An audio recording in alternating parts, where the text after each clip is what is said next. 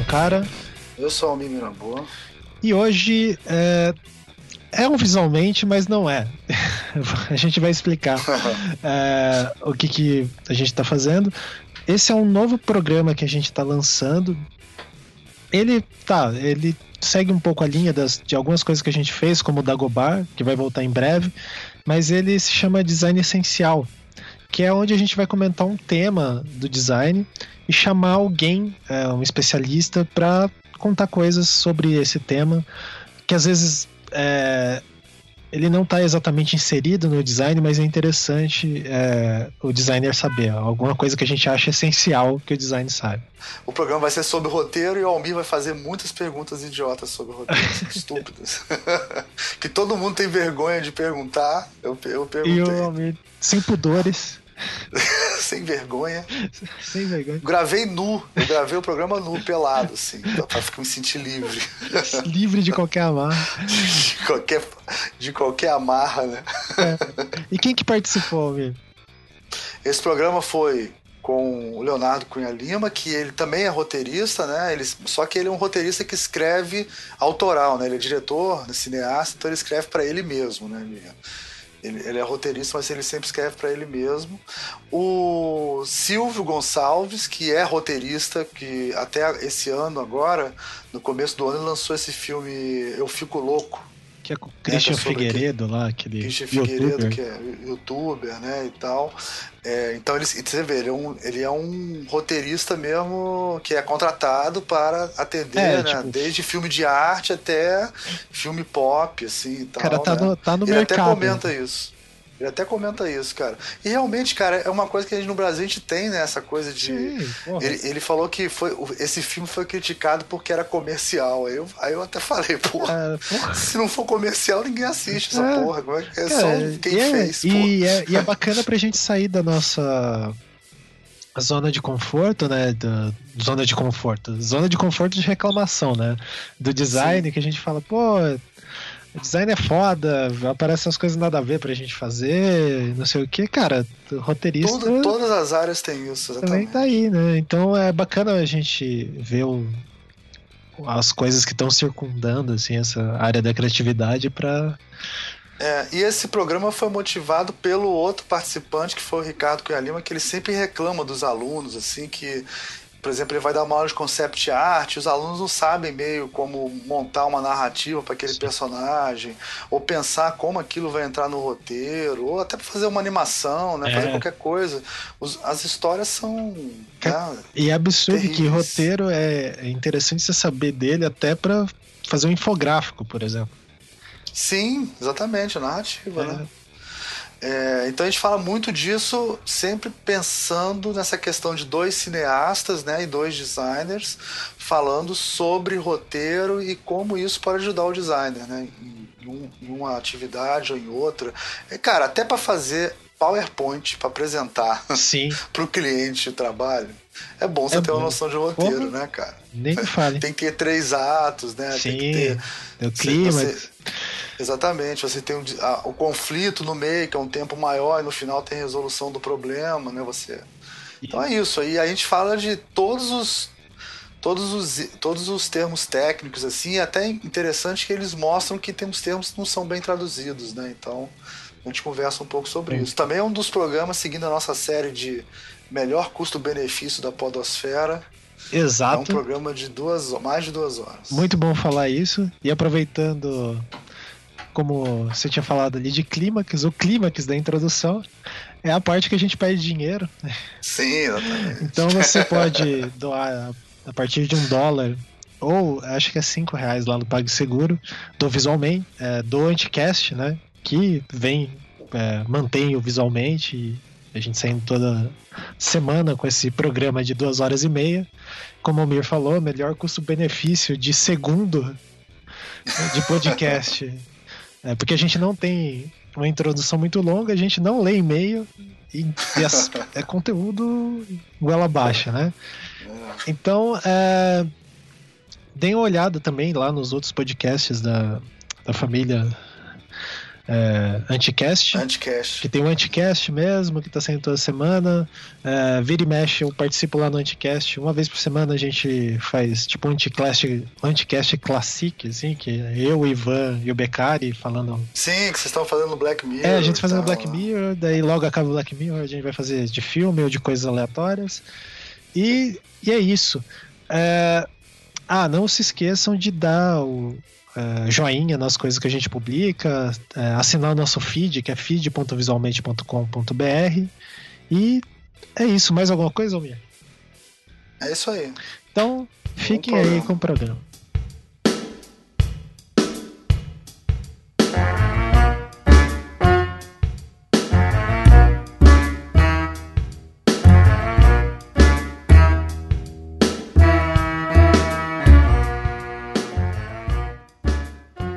É mais um Visualmente e hoje nós estamos aqui reunidos para falar de roteiro. Aí o pessoal já tá pensando assim, pô, o que, que esses caras estão falando de roteiro? Agora já tem, já, já tem fama que fala de tudo menos de design. Agora os caras vão querer falar de roteiro.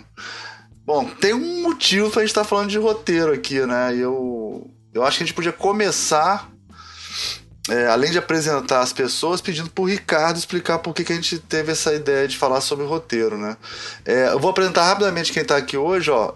Time de, de cinema, né? Silvio Gonçalves, e aí, Silvio? Oi, boa noite, gente. Léo Cunha Lima. Ah, boa tarde, gente. E Ricardo Cunha Lima. Este é o som da minha voz.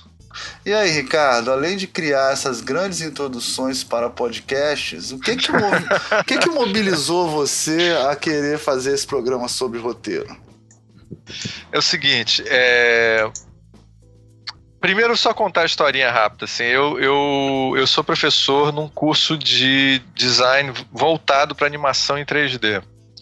E aí, é, uma das coisas que acontecem é que como os alunos veem que eu, eu dou muita ênfase a cinema nas minhas aulas, eu falo muito de cinema, falo da importância que o cinema é a, é a, literatura do designer, quer dizer, aquele tipo de coisa que você tem que ver, tem que se informar, que é a linguagem visual cotidiana da gente, mais clara e tal. Aí eles vêm e me mostram às vezes os roteiros deles, tá?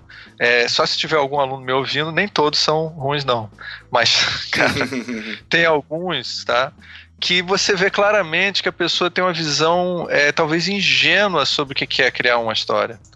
Então ele vai lá, ele teve uma ideia que ele tem há muitos anos e que ele gosta daquela ideia e vai e quer apresentar ela pura, sabe? Como ele veio na mente dele, sabe? E não quer nenhuma contaminação. Aí eu começo a discutir problemas de roteiro, né, de estrutura. Aí você vê que vai incomodando ele porque está estragando aquela, né, aquela pérola que veio da mente dele. Tem uns que eu desconfio que são sonhos que eles tiveram tá entendendo? Então, assim, é, é, eu, o, o problema que está acontecendo é que acho que o, o design, é, na medida que ele está é, virando audiovisual, a gente está começando a perceber que o problema da narrativa é muito importante. Sempre foi. Até numa ilustração você vê narrativa importante. Mas agora está óbvio assim, que a, o design precisa perceber que ele conta histórias tempo todo. E tem áreas que são realmente, poxa, muitos designers estão trabalhando com animação, estão trabalhando com isso, estão trabalhando com diretamente com produção de cinema, concept art e tudo. Então, assim, já passou da hora da gente começar a levar a sério o papel de se aprender as técnicas para contar uma história. Eu vou até pedir para o Silvio, que me contou uma história ótima hoje do, é, é, sobre o Hitchcock, sobre a visão é, ingênua que as pessoas têm sobre. É, Silvio, fala um pouco disso, dessa visão ingênua. Não, que, que a gente estava falando.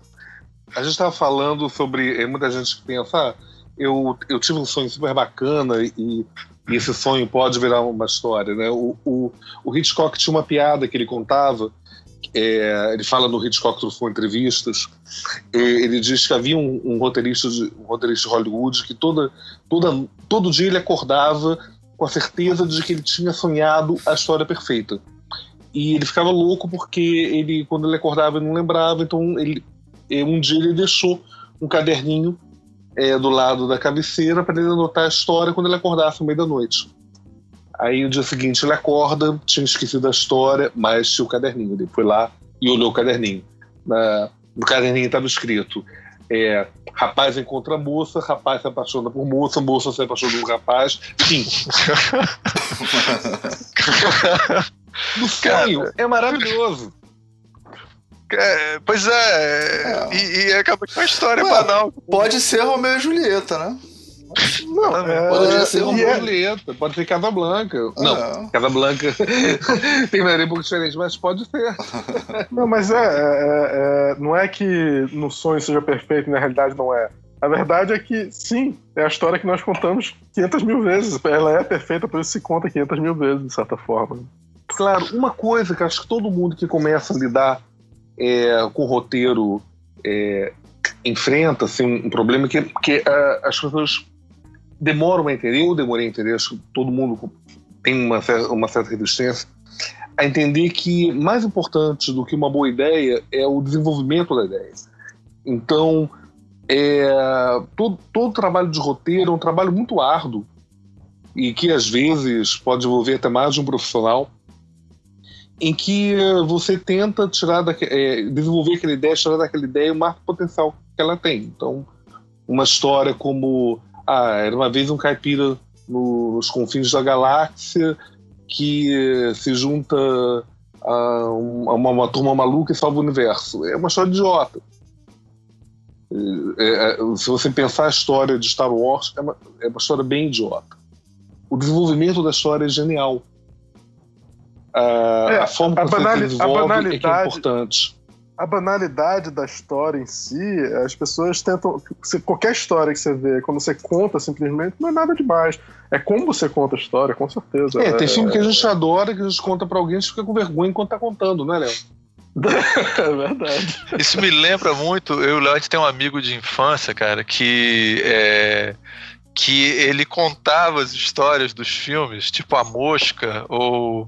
E aí, quando ele contava, cara, ele contava tudo errado, mas era muito mais foda. Lembra disso, Léo? Era o, Vitor. Esse, né? esse é o Vitor, nosso grande, grande é. amigo. Ele, ele tinha, uma, tinha um talento para contar versão, vers, versões dos filmes que eram três vezes mais terríveis ou, ou, ou melhor, que, é. mais emocionantes do que o filme. Era sempre uma decepção. Ele estragava todos os filmes que ele contava, porque a versão dele era incrível. Você o filme, porra, não é tão bom. Eu lembro que uma vez ele chegou assim, eu já conhecia o vídeo, era depois de. Isso quando ele era garoto, ele contava, ele contou Morte Pé de Carona, porra, a Morte Pé de Carona dele era incrível. o, o na, Morte Pé de Carona tinha canibalismo, né? Porra, tinha tudo, cara. A cena que, que ele encontra um dedo, que é dentro do que tem uma cena no Morte Pé de Carona que tem um montão de ele batata frita um dedo. Ele comia o dedo, acho assim. Quando ele tava é, com, eu percebia, caralho, eu comi um dedo. Assim. Era... comigo, comigo isso aconteceu com Fuga de Nova York, que eu não podia assistir, que eu acho que era 16 anos. Era um filme mais violento na época. E aí o meu primo me contou, cara, eu, eu ficava imaginando esse filme, para mim era o maior filme de todos os tempos, cara. E, porra, quando eu fui ver o filme é merda com o Kurt Russell. Não, exatamente. Esses caras eles estragam. São filmes bons que os caras estragam. Eu me lembro que ele chegou uma vez e chegou. Cara, eu vi um filme incrível em Nova York, agora eu tava lá, ou no avião, não me lembro o que, que era. É, é, é Seven. Cara, eu, olha só, vou te contar a história, se não me conte, não quero saber. Aí eu tava com outro amigo meu, Anderson, disse, não, não, quero saber. Aí ele começou a contar pra outro, cara, não chega. Aí os dois ficaram pro canto e ficou contando. Aí o Anderson, caralho, o filme é foda, velho. Eu é, mas eu não quero saber o filme, não. Aí eu fui ver o filme, disse, pô, o filme é foda, é o Anderson do meu lado. É, a versão do Vitor era melhor. a versão do Vitor, quando o cara pega a mulher e. e quando, uh, como é que é? O cara veste o, o, né, o tipo um consolo de de, de negócio mata a mulher transando, não sei o quê. No era incrível, era, era, terrível a cena, no filme nem mostra. Pois é, né? É horrível. Não, as versões deles são muito mais violentas. É... Não, escabroso. Eu, graças a Deus, não ouvi serva pela boca deles, senão eu teria achado o filme fraco. É, mas, mas aí, é, é, mas aí vocês estão falando de, de contar histórias, né? Mas vamos, vamos tentar ser bem é, didático para os nossos alunos, né? Você conta história num livro também, né? Qual é a diferença? Que, qual é a diferença do, de contar uma história num livro e contar uma história num roteiro? É, na, basicamente, né? O que que diferencia o roteiro das outras, das outras formas? Teoricamente, de... teoricamente nada, né? Mas, mas o roteiro ele, ele, ele tem uma, uma concisão diferente e interesses diferentes. Mas eu acho que o, o Silvio seria o melhor para explicar sobre isso. Não, eu acho que a principal diferença é que num, num, rote... num, num livro você pode ter o interior dos personagens.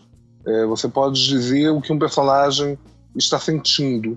Num, num filme, você tem que ver o, uma ação do personagem e é, deduzir o que ele está sentindo. Então é muito mais fácil escrever um romance do que escrever um, um roteiro.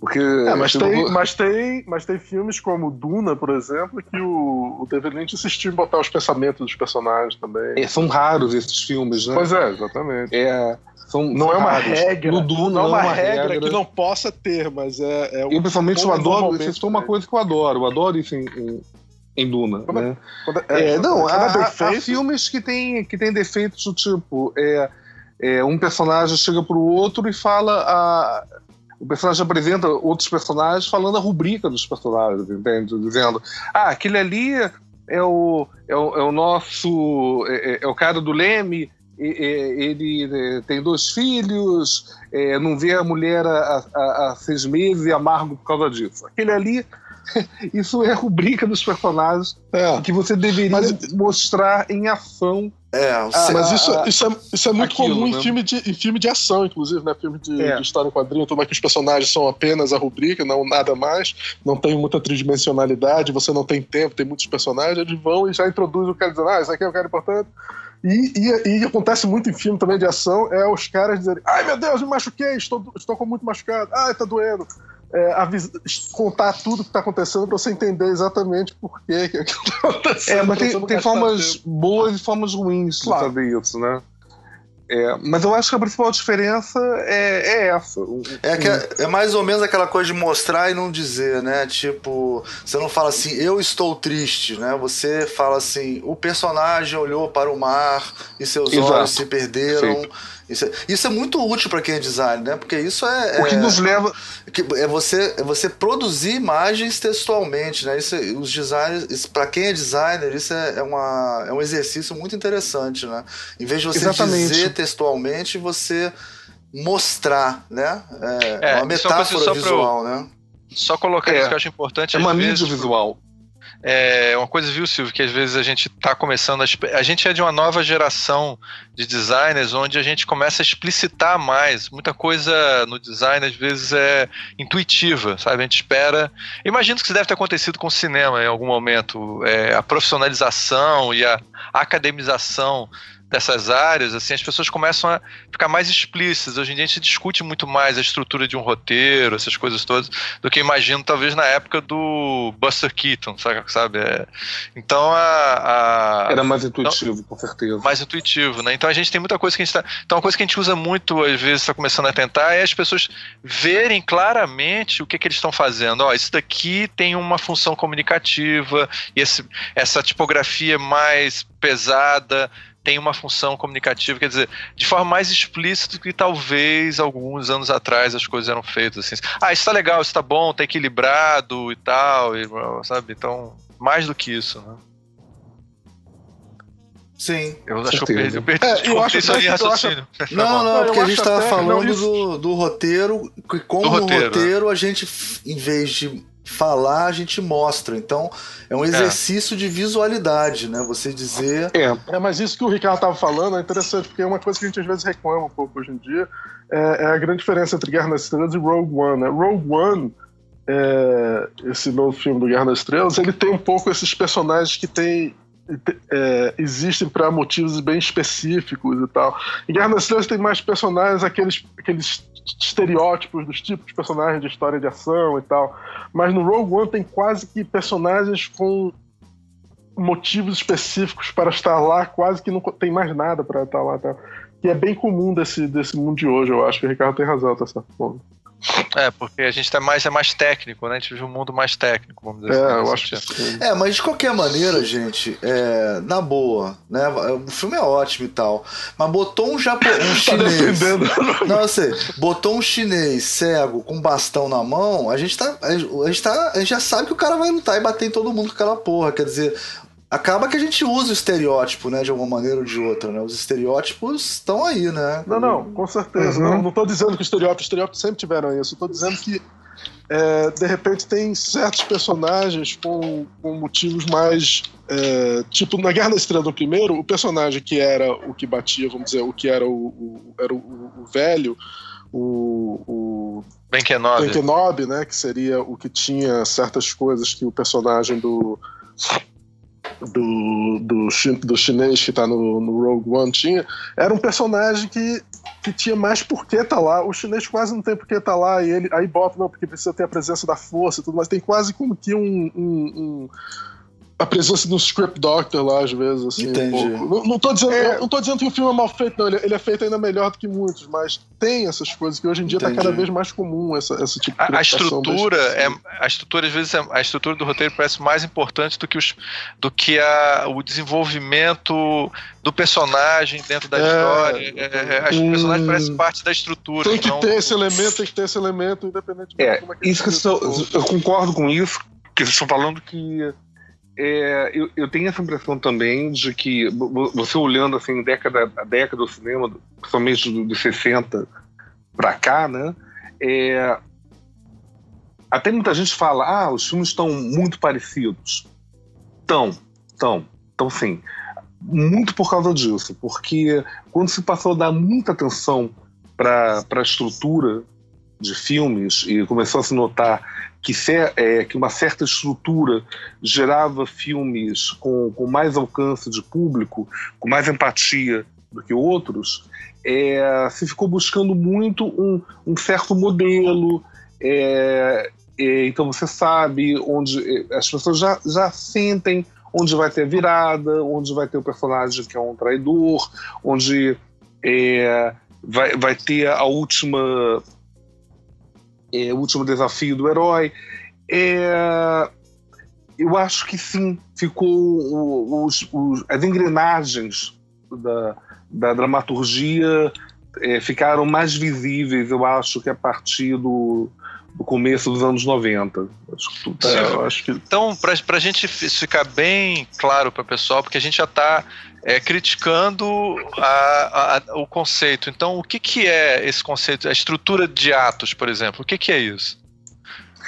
A estrutura de atos, ela, ela é uma coisa que, na verdade, ela foi. é, ela, ela não nasceu com o cinema, né?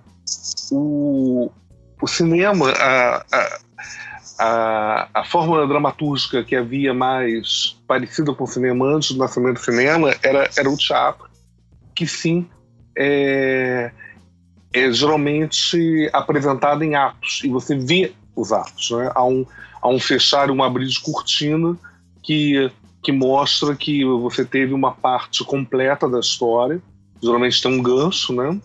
Como E, se fosse é, quase um. Como se fosse equivalente a um capítulo de um livro, vamos dizer assim. como se fosse um equivalente ao capítulo de um livro. Até, até você vai ter peças. É, a peça tal, uma, é, é, Pigmalhão, uma peça em três atos. Você tem uma coisa assim. É, uma peça em cinco atos. Você já sabe que é uma peça mais épica. Vai durar três horas. É, tinha essa divisão de atos.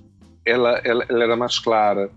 É, a TV, por exemplo, ela tem uma divisão. Ela tem, é, é fácil você ver os atos num, num programa de TV aberta, simplesmente porque há uma pausa de comercial e tem que ter um gancho entre os comerciais é, e você tem uma noção, desde que a gente é criança, a gente sabe que a Mulher Maravilha vai, vai acabar amarrada no, no final do, do, do, do terceiro bloco da, da série para no começo do, do segundo do, do último bloco ela, ela, ela sair da armadilha é, a, gente já nota, a gente já notava isso desde sempre.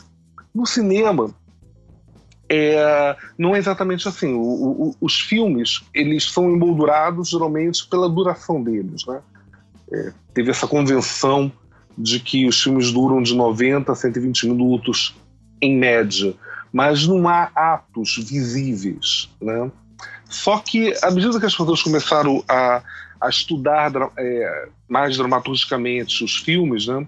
Tem o, o Sid Field, por exemplo, que se notabilizou por é, estudar roteiros e se tornou um, um professor e um, um ensaísta de dramaturgia de roteiro bem famoso e bem influente até hoje, é, ele era um leitor de roteiros. Ele recebia roteiros para, para ler e ele começou a lendo notar que os, os roteiros chamavam a atenção dele individualmente é, diziam, já diziam do que se tratava a, a história em dez páginas. Havia uma, uma, uma, uma virada mais ou menos em um quarto do roteiro, havia outra virada mais ou menos em 50% do roteiro, o outro 75% do roteiro. Ele começou a entender que, que filmes como Butch Cassidy, que ele aprovou para ser filmado, é, tinham um, formatos parecidos com outros filmes de muito sucesso é, feitos anteriormente.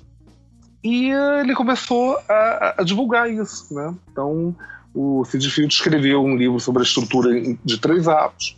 Depois ele escreveu um outro livro em que ele fala sobre uma descoberta incrível, que é o midpoint, que é metade do, filme, um pouquinho nesse descoberta aqui, mas é uma, é uma descoberta bacana mesmo, de que uh, na metade do filme há uma, há uma mudança de rumo forte na história. Isso é vale isso... um livro inteiro. Deixa eu só ver se o que eu me lembro, né? Porque o Léo. Eu, sou, é, eu acompanhei muito né, a, o Léo na faculdade e ele, e ele estudando esses livros e a gente discutia muito isso.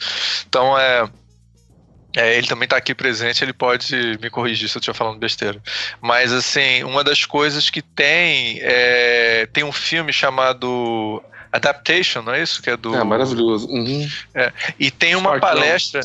que acho que o Léo, você até que falou isso, né? Porque é como se ele estivesse assistindo uma palestra do Sid Field no meio do, do filme, né?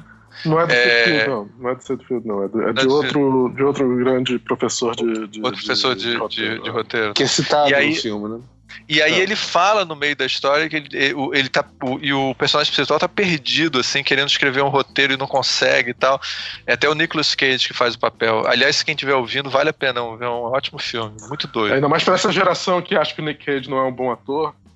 É. Ver esse filme pra ver que ele é um grande ator. Ele é bom ator, ele, tem que pagar contas dele. Porra, mano. Ele outras caras, né? É o bookmaker cara, dele, né? Caralho, cara? é. Acabou com a carreira. Ele, Porra, ele tá. Cara, ele tá sendo ridicularizado na internet. Ele virou coisa de facota. Não, mesmo. exatamente. Mas ele acabou de fazer um filme com. Só pra. Desculpa, desculpa. Ele acabou de fazer um filme do, do Paul Schrader que eu achei fantástico. Dog Eat Dog. Muito ah, bom. Ah, tô louco pra ver, Leão. É e bom. aí ele tá lá, o personagem tentando escrever o, o, roteiro dele, e esse grande mentor aparece e tal, e dá uma palestra, e quando termina, ele vai pedir conselhos, né, pro cara. Aí o cara diz assim: olha só, todas as histórias são assim, você começa um personagem de um jeito, ou ele é triste, ou ele sei lá o quê, e ele tem uma transformação no meio da história, e aí tem uma virada onde ele passa a ser uma pessoa diferente. Sem transformação, ninguém assiste sua história. Tem algum sentido isso que você está falando, dessa coisa do city field, dessa coisa da transformação, dessa mudança? Tem. Totalmente. Uma das coisas mais faladas na, na, estrutura de três atos é que o personagem ele tem que ter um, um, arco dramático, ele tem que ter uma, uma transformação. E isso aí entra naquelas, naquilo que eu estava falando de das engrenagens estarem muito aparentes. Se você chega com uma história que é uma excelente história, mas que o personagem não se transforma, alguém envolvido na produção do filme vai falar: mas gente, esse personagem não se transforma. Tem que ter um arco de transformação, é obrigatório ter. Nem sempre é. é se, um, se um herói, vamos falar de, de coisas bem básicas, se um herói. É, se todo herói precisasse se transformar ao longo, ao longo da história, os 40 primeiros anos de James Bond teriam sido um fracasso. Porque era um personagem que jamais transforma. É verdade. Né? Os filmes mais recentes tentam absorveram essa essa tendência de que da importância enorme do personagem ter um passado, ter uma transformação, mudar e, e tá meio até que sambando um pouquinho o personagem em função disso, de que o personagem tem que aprender algo, né? E o grande não, eu acho que hoje em dia isso, isso, mostra como hoje em dia os. Não, eu acho que ele aprende. Eles mostram. Sempre tem uma revelação sobre o James Bond. E, e, eles tentam fazer um pouco disso nos James Bond de hoje em dia. É exatamente o que torna os James Bonds atuais bem diferentes de James Bonds antigos. É essa, e essa mais, necessidade.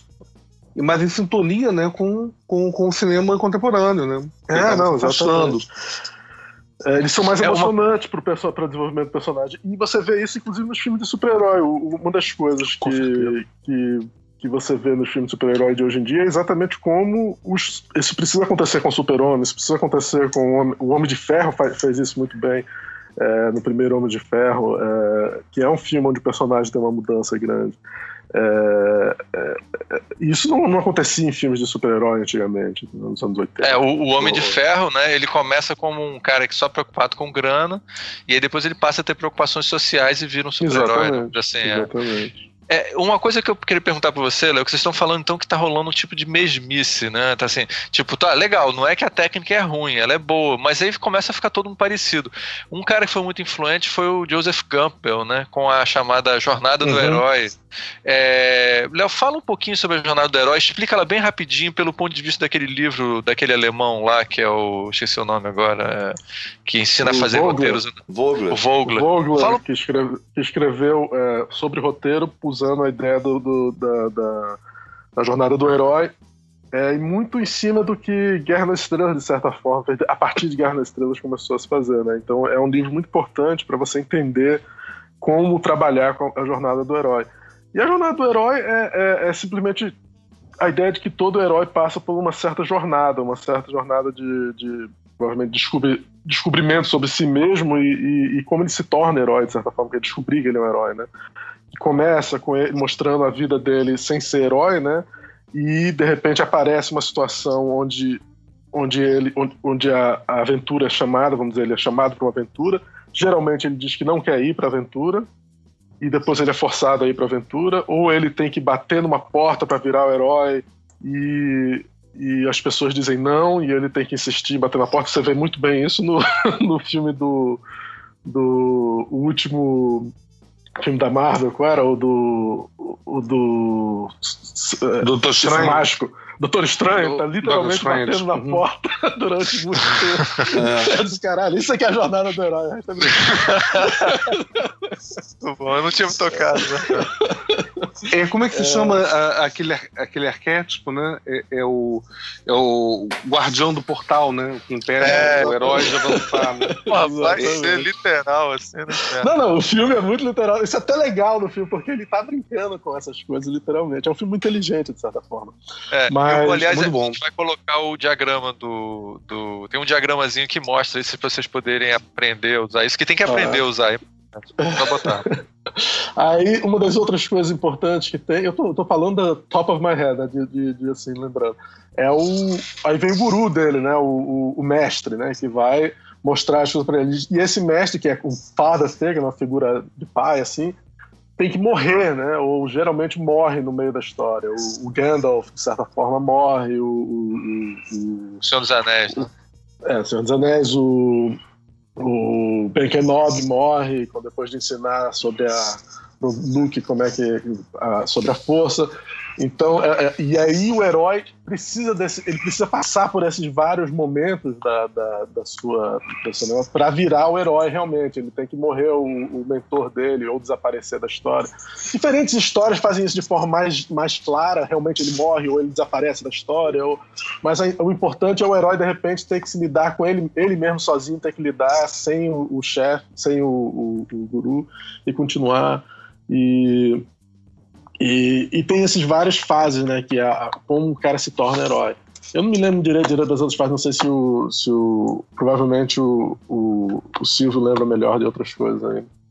É uma, uma coisa para complementar, não, acho que você colocou muito bem. É, assim como o, o Sid Field, quando ele popularizou a estrutura de três atos, é, na verdade, ele estava é, redescobrindo uma, uma estrutura que já era comentada, é, já era estudada é, desde a Grécia Antiga, né? É, é, Aristóteles fala sobre, sobre a, a, importância de uma história ter início, meio e fim, que parece óbvio, mas não é, é numa obra chamada Poética. É, assim como o, o, o Field estava assim, meio que reinventando a roda, é, o, o, o, Campbell, ele, o Joseph Campbell, ele trabalhou a partir de um estudo de, de mitos, de religiões, de mitos, e que ele encontrava, que ele descobria que havia uma, uma semelhança. Ele parte muito da. Ele, ele usa muito. Ele tem muita influência do Jung, e ele notava que havia muitas histórias parecidas em, em locais do mundo que não tinham comunicação. É, havia muitos mitos, mitos na, na, na, na, América Central, e mitos do Egito. É, a estrutura era similar, né? A ideia, a estrutura, as situações. Exatamente. É, tinham a, personagens parecidos, tinham arquétipos parecidos, tinha, tinha o herói, tinha o, o, o mentor, que é o Obi-Wan Kenobi, né? tinha, tinha o Guardião do Portal, tinha o Duas Caras, que é o cara que muda de lado. Esses personagens todos apareciam e havia histórias parecidas também. Então ele, ele criou essa teoria do monomito, é, que o, o, monomito é, uma, é, é, é, é um mito que você, é, toda cultura nasce com ele. A gente, a gente é, tem uma, uma, tendência a tentar compreender a nós mesmos, né? Com histórias muito parecidas. Então, há, há, há, uma, há uma semelhança nas histórias que um ocidental caucasiano inventa e, e, um africano inventa, porque os dois são seres humanos e têm os mesmos medos, eh, os mesmos anseios. Então, estudando eh, esses mitos, ele, assim, ele dissecou os tipos de, de personagens, né? E, e, fez isso, fez. Ele pensou em termos de, de, de personagens importantes, é, de, de, de, de existir numa história e situações importantes de, é, de, de, existir na história, como a recusa do chamado, que é o momento que, que, que uh, o general do Rambo vai lá e fala: você tem que, que vir ajudar a salvar a América, tem que invadir o Vietnã sozinho. Não, eu não quero ir, general, não quero ir. E ele vai lá, acontece alguma coisa e ele vai. É, gente vê isso em milhares de histórias. É, é, e, e o monomito, esse termo monomito é, na realidade, um, um sinônimo para a jornada do herói. A jornada do herói, pra na realidade, é o mesmo nome, né? Não, e, e, a gente fala muito de filmes mitológicos, assim, mas se você for ver filmes como. Até filmes que são teoricamente de dramas, como como, vamos dizer, é, Rock, o lutador, é totalmente jornada do herói. Né? Não precisa ser no espaço ou na, na, na, na, Idade Média e um herói de, que vai matar, né? mas é, é, sempre essa ideia do. Isso tem Rambo agora, porque eu vi ontem uma, uma comédia muito simpática com, com a Sandra Bullock, que é simpática, tá? Não, não, chega, não chega a ser um grande filme. Que é, é especialista em crise é, Our Brain Describes, que ela é uma, uma, é uma consultora é, política e começa exatamente como o Rambo. Ela está exilada num lugar frio, sozinha, e, uh, e, chegam outros especialistas precisando da ajuda dela e tem que convencer ela a voltar para para batalha. Cara, mas essa é, essa é uma das estruturas mais usadas, assim. É. Você é um Cara, até naquele filme do, é, do Luc Besson, de ficção científica, é, que, que, o personagem.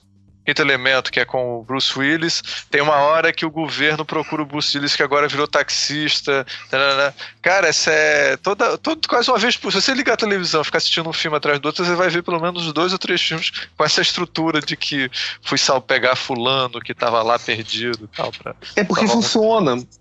É simplesmente porque funciona. o problema é. é que o momento que você classifica todas essas coisas, transforma numa regra e todo mundo lê o mesmo livro, e todo mundo sabe que funciona, Aí os filmes começam a ficar certa forma. Mas sabe, sabe o que tá ficando um saco, cara? Tá ficando um saco em relação a isso? Você entra nesses sites ou ouve podcast de crítica de cinema, ou vê o que os caras escrevem, os jornalistas escrevem sobre isso, né? Aí é sempre assim, ó. Ele vai e fala que o arco do herói foi bom ou foi ruim.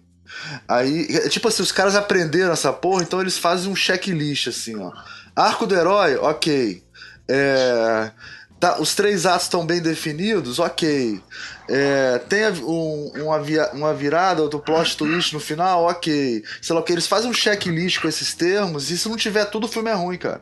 É, é uma parada assim. É, entendeu? É, Ou se você é, é subverter a mediocridade do, é. da crítica da crítica geral é sempre existente, né? Não tem, não tem o, o esse negócio de achar porque você conhece a, a, a, a estrutura das coisas, né? Faz com que você entenda como é que faz. Se fosse assim, porra, o só quem faz universidade estudou poderia fazer uma música boa, tá entendendo? E quando a gente sabe que os melhores sambistas são estão na favela nunca estudaram nada, tá entendendo? Não é bem assim.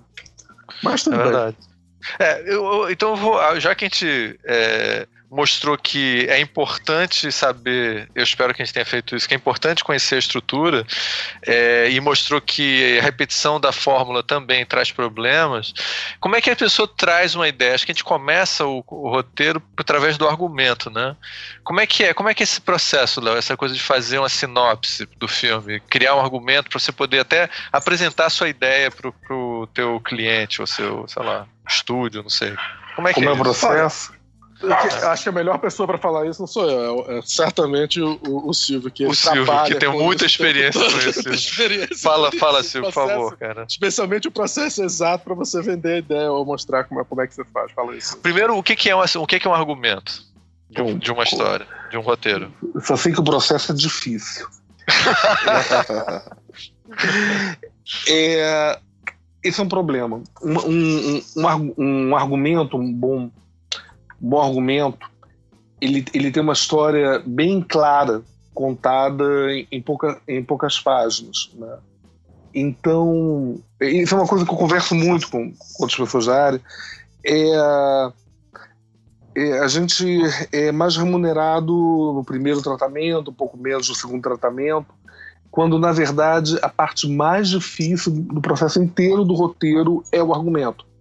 O argumento é onde você tem que botar a história inteira é, em, digamos assim, 10 páginas e você tem que pensar um, um, um filme inteiro como A vai para B, ele vai para C, vai para D, como as coisas se interconectam, sem ter ainda ido para o melhor momento do roteiro, que é escrever o roteiro, que, que vira, vira o balão de ensaio, onde o, as situações respiram, os personagens se desenvolvem. Então, às vezes você, você escreve um argumento sabendo que a história vai mudar um pouquinho quando você estiver no processo de escrever, mas esse argumento ainda assim tem que ser muito interessante, né? Ô Silvio, então peraí, tipo assim, então, assim, ó, o herói morre no final, isso está escrito no argumento? Está escrito no argumento, o argumento é a história, o final, início, tipo, meio fim. O sexto sentido aparecia é. lá no final dizendo que o Bruce Willis tinha morrido também. Dizer, você tem assim, é, você tem um, um, um, um, um storyline. O storyline é uma é, é, é, um, é, é, um filme contado em, em pouquíssimas palavras. É, menino encontra um, um, extraterrestre no quintal e faz amizades com ele. É, uma sinopse você vai contar em, digamos assim, em um parágrafo a, a, a, até uma página é, a história desse encontro em, em, em termos gerais, sabe? Sim. É, já, já com um final apontando um final possível. Um argumento é aquela história que, que, que teu amigo Vitor contava, entendeu? É aquela história é, é, eu sempre lembro da minha mãe. Minha mãe, quando eu era muito criança e, e, ela gostava de cinema e ela ia ver filmes impróprios, ela me contava os filmes. Sim. Então ela me contou que era estranha quando eu era criança. E quando eu vi que era estranha alguns anos depois, eu, eu era só spoiler, porque ela contava tão bem que eu tinha a impressão que eu já tinha visto o filme antes. Ela contava com detalhes incríveis. E uh, é, e é isso que é um, que é um, que é um bom argumento. É aquela história que alguém te conta, alguém que viu o filme te conta a história com todos os detalhes. Ah, é, a, história, a história começa com alienígena que cai na Terra, é perseguido por certo governo, ele se esconde na casa, é, no, no, na garagem do menino, esse menino vem de uma, uma família quebrada, não sei o quê, e conta a história toda até o momento que o, que o, o alienígena volta para o planeta dele. Geralmente é, tem o quê? Umas três, quatro, cinco páginas? Umas dez páginas. Um argumento, um, um, argumento bacana. Tem, tem, umas, tem umas dez páginas. Um, um décimo do, do roteiro, né? E esse seria o primeiro passo de um roteiro? Seria o primeiro passo. Daí você vai é, ou para uma coisa muito triste e dolorosa chamada escaleta, ou você vai pro, pro roteiro. Eu não, eu não conheço nenhum roteirista que goste de, de fazer uma escaleta. Mas, é, mas a escaleta é uma coisa útil. É, a escaleta é um, é, um, é um roteiro dividido em, em cenas, né, sem diálogos. Então você tem lá é, é, é, é cena, é, cena 1, um, uma, uma, uma clareira, encontramos uma nave espacial. Sim. Cena 2, é, até vai lá, cena 10, é, é, a mãe de Elliot é, ralha com os garotos que estão jogando RPG. Mas sem o diálogo ainda. Isso, isso é uma, uma escaleta. É, interior, cena, cena 10, interior da, da casa de Elliot, noite. Os garotos jogam Dungeons and Dragons, etc, etc. Mas sem os diálogos. Uma escaleta é isso. Uma escaleta ela ajuda muito o roteirista quando ele quer escrever uma história para ele mesmo porque ele fica livre, mas é uma coisa que quando é exigida é, por um produtor para para um diretor para você avançar com, com a história é, é um processo que eu acho meio chato de compartilhar porque ela ele nunca é perfeito ele não teve o balão de ensaio, o desenvolvimento Sim. de você abrir a cena e, e, e descobrir o que está tá ali dentro, né? Então é, é, é, é, mais doloroso ainda do que escrever o, o, o argumento. É, mas quando você tem uma boa, você consegue fazer uma boa escaleta, você tem aí um, um caminho para você fazer uma, uma, uma, história boa, se você está escrevendo só para você, ou um, um caminho em que você tem todo mundo ao teu redor falando: olha, por aí mesmo, vai, pode escrever e assim. Também, e também, mas pode ajudar a resolver o problema da estrutura, né, Ben? Pode, pode, porque você, teoricamente, pode, porque você consegue ver, ah, então, aqui na, na, na cena 35 deve ser. Aparentemente, você está vendo aqui o, o, primeiro plot point. Né? E ali está dizendo, tem, tem, tem uma virada na história que seria o primeiro plot point do roteiro. Mas aí quando você vai escrever o diabo do roteiro, é, você, você, descobre que aquela cena acaba chegando muito antes ou depois e o plot point meio anda. Então é, você tem que mudar um pouquinho. A, a, a, você tem que, talvez tem que entrar com mais história ou cortar a história. Se você quer manter aquela estrutura assim, de, uma, de uma forma é, Caxias, não, vou manter aquela estrutura que está na escaleta. E qual é a próxima, e qual é a próxima fase? A próxima fase é você escrever o primeiro tratamento do roteiro. Aí é um uma, roteiro uma, bonitinho. Um draft, que é um dra o primeiro draft do roteiro. First draft. Até o fim, todas as cenas, diálogos. Em português se chama draft também? Tratamento. Tratamento. tratamento. O, o sonho de todo roteirista é que ele entregue o primeiro tratamento e o produtor dê um cheque pra ele e fale: Olha, não precisa mais nada, tá maravilhoso. Vamos chamar assim. Aí resolvia acontecer. o único que eu conheço que aconteceu isso foi o, o Tim Burton com o filme do. Qual é o nome do filme? O, o, o Ed Wood. Que ele, ele entregaram o tratamento para ele, ele disse, Massa, vamos filmar. Eu quero o quê? O que tem que mudar? Não, tem que mudar nada. quero filmar sim, vamos sair, vamos filmar o mais rápido possível. Caraca, isso é lindo. a história é linda. Silvio teve que reter as lágrimas agora. reter as lágrimas. Eu já fiz. É... Primeiro roteiro que eu trabalhei, fiz sete tratamentos. Caramba. É, e o, o, o, último roteiro que eu trabalhei foram dois tratamentos. Mas, mas isso é totalmente é, acaso. Assim, não, não, não. O próximo roteiro pode ser sete tratamentos. É, é, é, varia de, de casa em casa, experiência e eu tenho uma dúvida. eu tenho uma dúvida sobre a escaleta, porque é o seguinte: tem algumas áreas que a criação do roteiro é coletiva, né? Como, por uhum. exemplo, no caso da animação, animação, por exemplo, nas grandes estúdios de animação como a, a Pixar e tal, você vê que eles, como é uma área muito visual, e a Disney também faz muito isso, desde a época do Disney mesmo. Eles meio que fazem um focus group, né, um grupo de pessoas assim, e aí eles vão mostrando a estrutura do roteiro que parece que me parece essa escaleta que você está falando e as pessoas vão contribuindo com ideias no meio daquilo ali.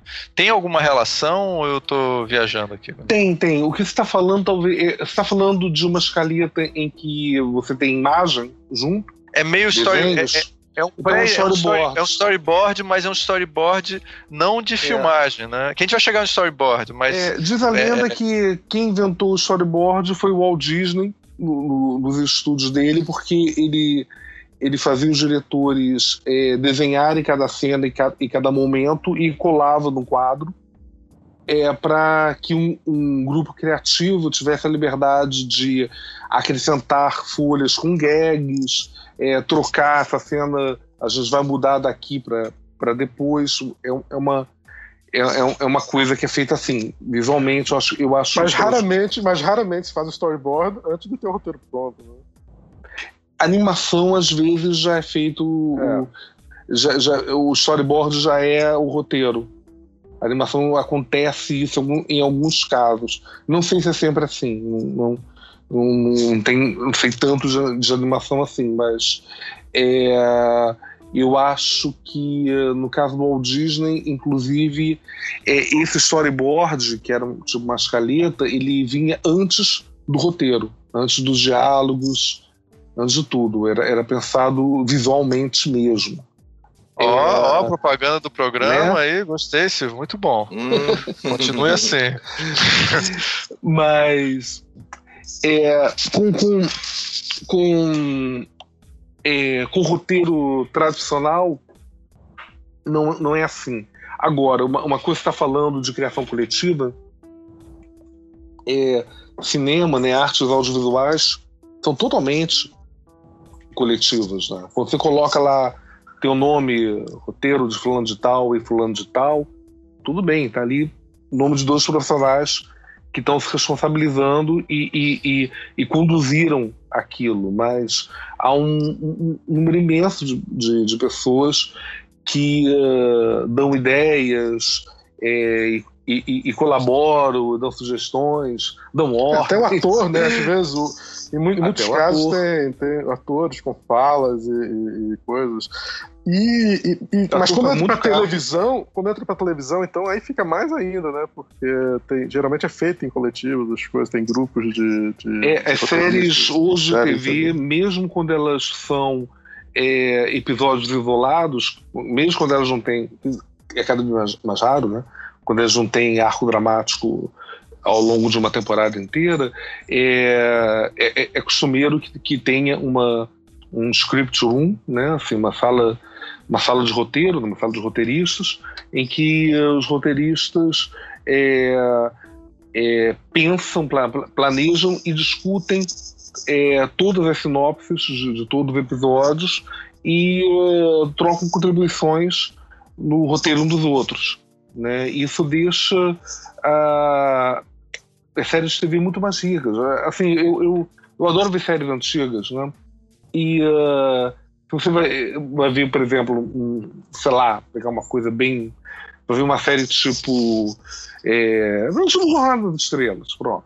Você vai lá ver Jornada de Estrelas, havia. É, era muito comum você ter episódios medíocres e depois em, em seguidos por obras-primas, com episódios que saíam totalmente da curva, que eram muito melhores. Hoje em dia, é, se você olhar bem, essa diferença não é. Ela existe, tá? Mas ela não é tão acentuada quanto ela era antes. A, a, a qualidade ou a falta de qualidade ela se mantém meio equivalente ao longo da, da série inteira, por causa dessa contribuição entre roteiristas mais experientes, menos experientes, por causa de uma, de uma, de uma figura que, que, foi, é, que foi se criando ao, longo das décadas, que é, é, é, é, o, é o headwriter, né? o, é, esqueci agora o, o, nome que se dá para na, nas séries, que, que conduz a série, que planeja que uh, seria o escritor-chefe, né? O escritor, o escritor, não, o escritor-chefe. Não sei qual é o nome em português para isso. Mas... É, é, me deu um branco aqui agora. É, mas a figura é muito importante. A figura é muito importante porque ela mantém a, homogeneidade dos seriados. E, e essa experiência de criação coletiva, ela acaba influindo, ela acaba sendo muito levada pro muito levado pro cinema, né?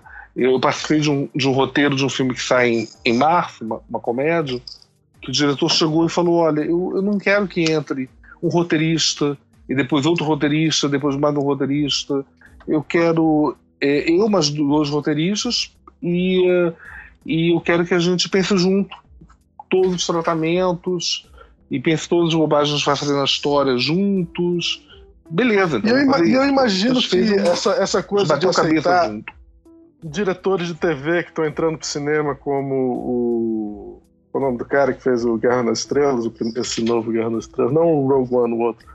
É, o J.J. É, Abrams. O J.J. Abrams, que é um Já... cara que trabalha assim, né, naturalmente uhum. na TV, fez várias séries, o showrunner de várias, de várias séries. É, e ele traz esse tipo de técnicas para o cinema também. Né? Showrunner era o termo que eu tava tentando lembrar. Ah, era showrunner? showrunner. Pronto. Basica, basicamente o, o condutor do, do show. Né? É, exatamente. É, é, é. a gente pode ver de forma negativa esse processo, né? Quer dizer, de uma certa maneira, pode se discutir se está tirando liberdade criativa de um artista e tal. Mas, por exemplo, a, o pessoal que, que quando eu Ou individualidade, não digo nem a liberdade, mas a individualidade. A individualidade. O autoral, né? Tirando autoral, talvez. Autor, exatamente, não, o aspecto autoral da obra. O autoral individual, pessoa... não, do, é, do, do roteirista, e não, e não de, uma, de um grupo de, de, de uma, uma. Como se chamaria? Uma, um, um grupo de pessoas fazendo, uma coletiva ou uma. Ou uma é... Bem, whatever, coletivo tá ótimo. É, um, um grupo criativo o... mesmo. Grupo eu, criativo. As, eu, vejo Sim, as duas é, coisas e... continuarem aconte acontecendo, entende? São, as duas coisas são, são possíveis. Né? Pois é, e aí, mas quando você vê os vídeos da Pixar, por exemplo, os making-ofs e tal, eles mostram isso de uma maneira muito interessante. Quer dizer, claro que eles estão vendendo o peixe deles, por isso que eu estou levantando aqui para vocês, mas é, uhum. eles mostram muito positiva. Você vê um grupo de animadores todos desenhando na hora, eles usam muito, inclusive, essas técnicas de criatividade que é eles botam em pedaços papelzinhos com adesivos, né? Tipo esses stickerzinhos. E eles vão é, usando a estrutura dos desenhos e montando, tirando a ordem e usando aquilo quase como se fosse uma um sketch, né, um rascunho da ideia que as pessoas vão. E aí, às vezes, uns, alguns defendem as ideias e representam os personagens na hora e tal. Isso pode ser extremamente rico o processo de, de criação. Assim, não precisa ser uma comitiva de pessoas discutindo ideias, pode ser uma coisa até meio divertida, né? Como é o caso da animação, né, que eu tô falando. É, pode ser ruim, pode ser bom, né? É, eu acho é, que as duas. É, é difícil você dizer que nada é, é, é, coletivo, né? O trabalho no cinema é coletivo. Acho que eles estão, na verdade, essa parte que eles estão trabalhando de uma maneira diferente, talvez. Mas sabe lá se o Walt Disney já não fazia isso também, né? Não, ele fazia, fazia totalmente. Fazia ele, é, é uma das heranças que a gente tem, que deve, que deve a ele, essa coisa da, da criação coletiva. Inclusive, o Disney tem umas coisas interessantes que uh, qualquer. Isso lá nos anos 50, né, gente? Qualquer pessoa na companhia que. Uh, é, apresentasse uma gag que fosse aceita pelo grupo criativo, ganhava um dólar. Então, a, a, aquela gag do, do esquilo que usa o rabo para limpar o interior do copo é, no Branca de Neve, é, ganhou um dólar. Pensou aquilo, ganhou um dólar. Caraca. Então ele tinha. É, o cara coisa. ganhou um dólar, né? O Walt Disney ganhou um milhão de dólares, né? Capitalista, filho da puta. Mas, Léo, você que. Léo, você que é um excelente. Eu sei porque eu acompanhando um excelente desenhista de storyboard, assim, você faz um trabalho muito bom é, de síntese e trabalhou muitos anos na conspiração fazendo isso. É, o, o que, que é um storyboard? Como é que se faz um storyboard tradicional, não esse storyboard que a gente está falando de, de criativo, de, de animação, né?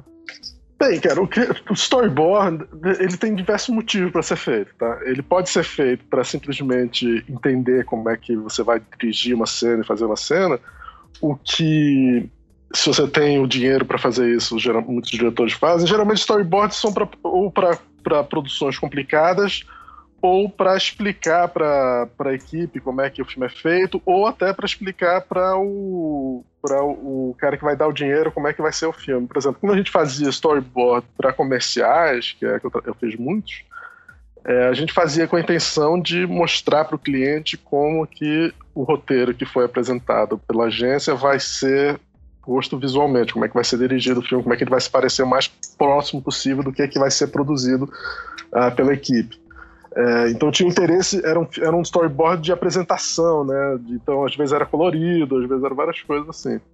Agora, você quando faz um longa-metragem, muitas vezes você não precisa. Você faz storyboard com certeza em cenas complicadas que envolvem efeitos especiais para poder todo mundo saber como que vai ser esse efeito especial, quanto vai custar e tudo mais. Porque aí você vai saber todos os planos que vão ser usados, essas coisas. Mas é, mas você também pode fazer. O, o Scorsese é famoso por, no começo da carreira dele, ser um cara que desenhava todos os planos do seu filme, dirigia o filme em casa antes de sair, tá entendendo? Ele não, e ele mesmo desenhava, não desenhava bem, o importante era ele work out como é que era, depois mostrava, discutia com um fotógrafo, alguma coisa, olha só, os planos vão ser assim, vamos fazer Isso assim. facilita muito a dinâmica no set para setup, por exemplo, né? Só mostra é, exatamente, desenho, você sabe exatamente todo mundo sabe filmar, porque é. senão, exatamente, não, eu, eu uso, eu quando dirijo eu uso storyboard geralmente, é, e o Hitchcock é famoso pelo cara que usou melhor esse tipo de coisa. O Hitchcock era famoso por, quando ele terminava a pré-produção, por, por ele o filme já estava feito, ele podia phone in, como ele diria, que é ligar, fazer de casa, ligar para a equipe, dizer, ah, vai filmar. Eisenstein, Kurosawa, todos faziam Kurosawa menos, né? Porque os, os, os, storyboards que eu vi do Kurosawa não são storyboards detalhados, são, ele, ele desenhava muito cenas de. Ele, desenha, ele, ele tem outro nome. É, é que é um nome. desenho de produção. Ele trabalhava mais é. com desenho de produção do que necessariamente storyboard. São duas coisas Tudo que acontece né? numa batalha está nesse quadro, né? Então, é, pra, pra gente não então, fazer ele, o pessoal... meio que dava a ideia do que é que seria, a, o que é que era, como é que deveria se parecer, mas não os planos de cada plano, o que é, o que é bem é, diferente. É ele fazia um desenho super artístico com cores, fazia quase um estudo cromático da cena, uma coisa desse tipo, assim. E, e às vezes é ajudar... que ação que ajudaria é um desenho de produção mais do que de storyboard, com certeza.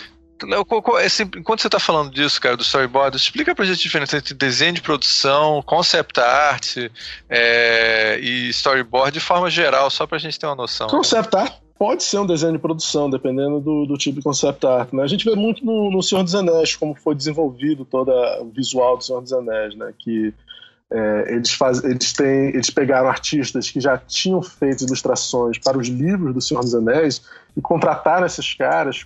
Primeiro eles se inspiraram né, nisso e chegaram a contratar os caras para fazerem concept art, né? É, que os desenhos de produção seriam inspirados nesses concept arts do, dos artistas. Os artistas diriam, ah, a gente vai ter uma cena com o Treebeard, que é um dos personagens lá, de, que é uma árvore que fala. É, aí o, o, artista fazia um desenho e os, e os profissionais de, de efeito especial ou, ou desenhistas que trabalham para o pessoal de efeito especial iriam se inspirar nesse desenho é, para fazer de, várias concepções de, de produção para serem feitas. Isso vale para qualquer coisa. Então, dependendo do filme que você fizer, quanto mais complicado o, o filme, como O Senhor dos Anéis, eles tinham que criar tudo, né? Desde a colher que o cara tá usando, qualquer coisa, nada era real, vamos dizer. Não, não podia pegar nada e sair, vamos na loja e comprar. Então tinha que criar tudo do zero. É. Só para o pessoal saber, os dois caras é o John Howe e o Alan Lee. E para você ter uma ideia de como eles eram importantes... Os desenhistas que já, ilust, que já ilustravam, né? É, quando a gente era pequeno, e, e na, na, Inglaterra, e, e, O Senhor dos Anéis era um livro muito popular quando a gente era pequeno na Inglaterra, a gente já tinha visto inúmeras vezes as ilustrações desses caras, assim, eles eram muito uhum. conhecidos como os caras que criaram o mundo do Senhor dos Anéis. E aí foram aproveitados para fazer o concept art do cinema. Mas continua. Não, pois é, então foram, foram essenciais. E ficaram muito famosos porque o, o Peter Jackson foi muito bom de, de divulgar como é que isso foi feito e como foi pensado para ficar com visual apurado e parecido com o que o Tolkien queria, ou qualquer coisa assim, né? Criar aquele mundo. Mas isso é uma coisa que é feita desde, desde o começo do cinema, basicamente, porque é uma coisa que já vem desde o teatro, né? É, quando você cria o diretor de arte, é, é uma, é uma figura muito importante. Ele é que, vamos dizer, ele pode não desenhar necessariamente as coisas, mas ele é o cara que vai que vai ajudar a criar uma coesão nesse, nesse, dessa visão do filme, né, o visual do filme. E são esses vários tipos de desenho, que é o desenho de produção, desenho de, de, de, de sei lá, é, design das coisas. E o, o, o storyboard é o concept art, né, que é o, a arte conceitual. É, o, eu já eu eu fiz alguns, alguns desenhos, não concept art, mas desenhos de produção para alguns comerciais, para necessário, para mostrar como é que a coisa ia se parecer e tal. Eu já fiz algumas coisas dessas também, mas muito pouco. Eu fazia, alguns, eu fazia bastante storyboard. É, e mesmo assim eu não fazia muito storyboard quando trabalhava na conspiração. Eu, eu, eu, fazia, eu era assistente de direção e que às vezes também fazia storyboard porque eu sabia desenhar e fazia storyboard, então eu também fiz alguns storyboard.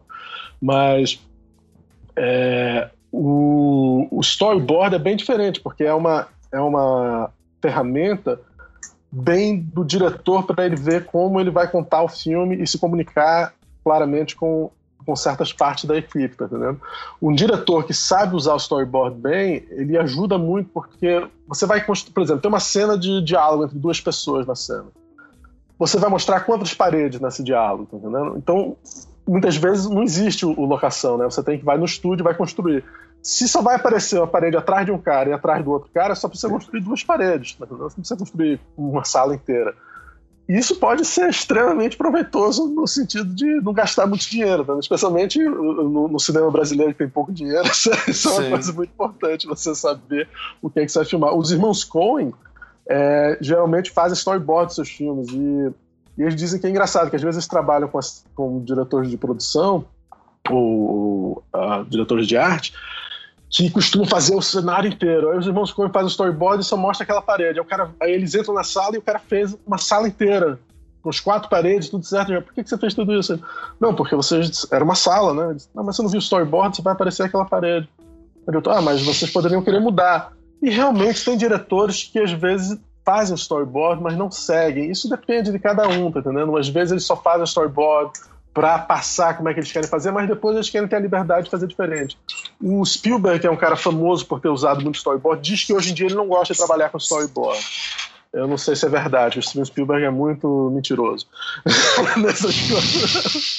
Ele diz que o primeiro filme que ele fez sem usar nenhum storyboard foi ET. Ele eu citei hoje aí algumas vezes. Pois é, um filme, um filme cheio de efeito especial que ele não usou storyboard. Okay. É. Vamos acreditar. Também acho. E um filme com. Nossa. Não, não, eu, eu, eu, nada contra o Spielberg, assim, nesse sentido. Mas ele diz que hoje em dia ele gosta de trabalhar sem storyboard, que eu até entendo. E eu já trabalhei com storyboard sem storyboard. É, e, e, é interessante trabalhar sem storyboard. Você chega lá na hora e faz. Você, é, é uma energia diferente. É, o que é, é quando falou bem, é, ele, isso envolve custo, né? Porque a coisa mais cara em cinema é, é o tempo, né? Exatamente. Você acaba... tempo, produção, tudo. É... Se você planejou como você vai fazer, você não vai chegar lá e vai ter que pensar, conceituar e fazer o blocking da cena. Você já, já tem tudo no storyboard. O Hitchcock era, era, o, era o especialista nisso. Era o cara que já tinha feito o filme. Como, se fosse, como é que é o ah, você. O filme, como é que é esse filme ali? Vem cá, eu te mostro. Aí mostrar o filme todo. A pessoa, você já fez o filme? O filme já tá pronto, só tem que filmar agora. Hitchcock era. era é, o Hitchcock falava que a, as únicas partes prazerosas para ele era, era a pré-produção e a pós-produção, né? A pois é. produção, que era o filmar, era mal necessário. Que, que... E, e, era interessante que você vai ver os filmes dele, ele filmava qualquer cena de diálogo era, era filmado em estúdio, né? Pelo menos os filmes da, mais antigos dele, filme, uhum. filme, os últimos filmes dele ele ainda filmou, ele tentou fazer de forma mais moderna, né? Tipo Frenesi e tudo mais, que ele fez mais de forma mais é, diferente. Mas, o, mas normalmente era muito engraçado. Você vê os caras andando assim numa, numa rua normal, aí quando eles vão abrir a boca, corta pro estúdio e uma, e uma projeção no fundo, porque o Hitchcock não saía para ir no, na rua, tá, tá louco, essas coisas. Fazia, a, a, segunda unidade filmava na, na rua e quando ia ter diálogo era dentro, tudo planejado, muito bem planejado. Mas é muito importante para designers entender a importância de um, de um, de um, do storyboard. Eu, eu trabalho com meus alunos, eu ensino eles a fazer filmes, né?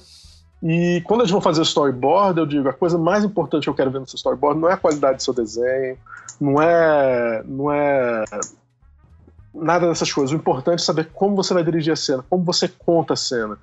É, e a importância também você sempre coloque close-ups nos seus personagens, porque é uma das coisas que o, o, a, o quem está assistindo o filme vai se identificar com os seus personagens por causa dos close-ups. Não quer dizer que tem diretores que, que trabalham muito bem sem usar tantos close-ups, mas como meus alunos não são diretores com desenvolvimento ainda muito desenvolvido da sua, sua capacidade, eu digo, faça os close-ups por via das dúvidas, você vai ter eles, porque você vai precisar no, na edição. Mas anyway. Vem cá, eu queria perguntar então, uma coisa aqui. Pergunta aí, Léo. Vamos ver. É, voltando para essa questão do, do roteiro, né? Tem esses termos todos que a gente sempre ouve falar, né? Premissa, plot, plot twist, cliffhanger. Vocês não querem dar uma mapeada nisso, não, Silvio? Por exemplo, premissa. O que é premissa? Premissa? De é. Depende. Tipo, uma premissa dramática. É, eu já ouvi premissa eu... como sendo, tipo, a, já ouvi, já, isso tem essa dúvida também, porque eu já vi várias maneiras. Eu já vi como a coisa dramática, já ouvi como sendo a moral da história também. É... Não, eu, eu não, não acho que premissa que é um nome técnico de, de, de, de, coisa, não. Você pode ser premissa de alguma coisa, mas é. nunca vi como nome técnico de roteiro. É, eu ouço com premissa dramática. Premissa dramática é, de um filme é, é mais ou menos é, qual vai ser o clima do filme, né? Ah, a premissa não é o argumento, não? Nunca vi. Eu nunca vi definido assim, ou traduzido, ou, ou traduzido dessa forma, não. Não, não ah, que eu lembro. Gente, então o ambiente está fudido, quem está usando errado os termos. É, estão usando errado. Só, só para você ter uma ideia de, de termos, né? É, eu me lembro que uh, quando eu comecei a trabalhar realmente profissionalmente, né?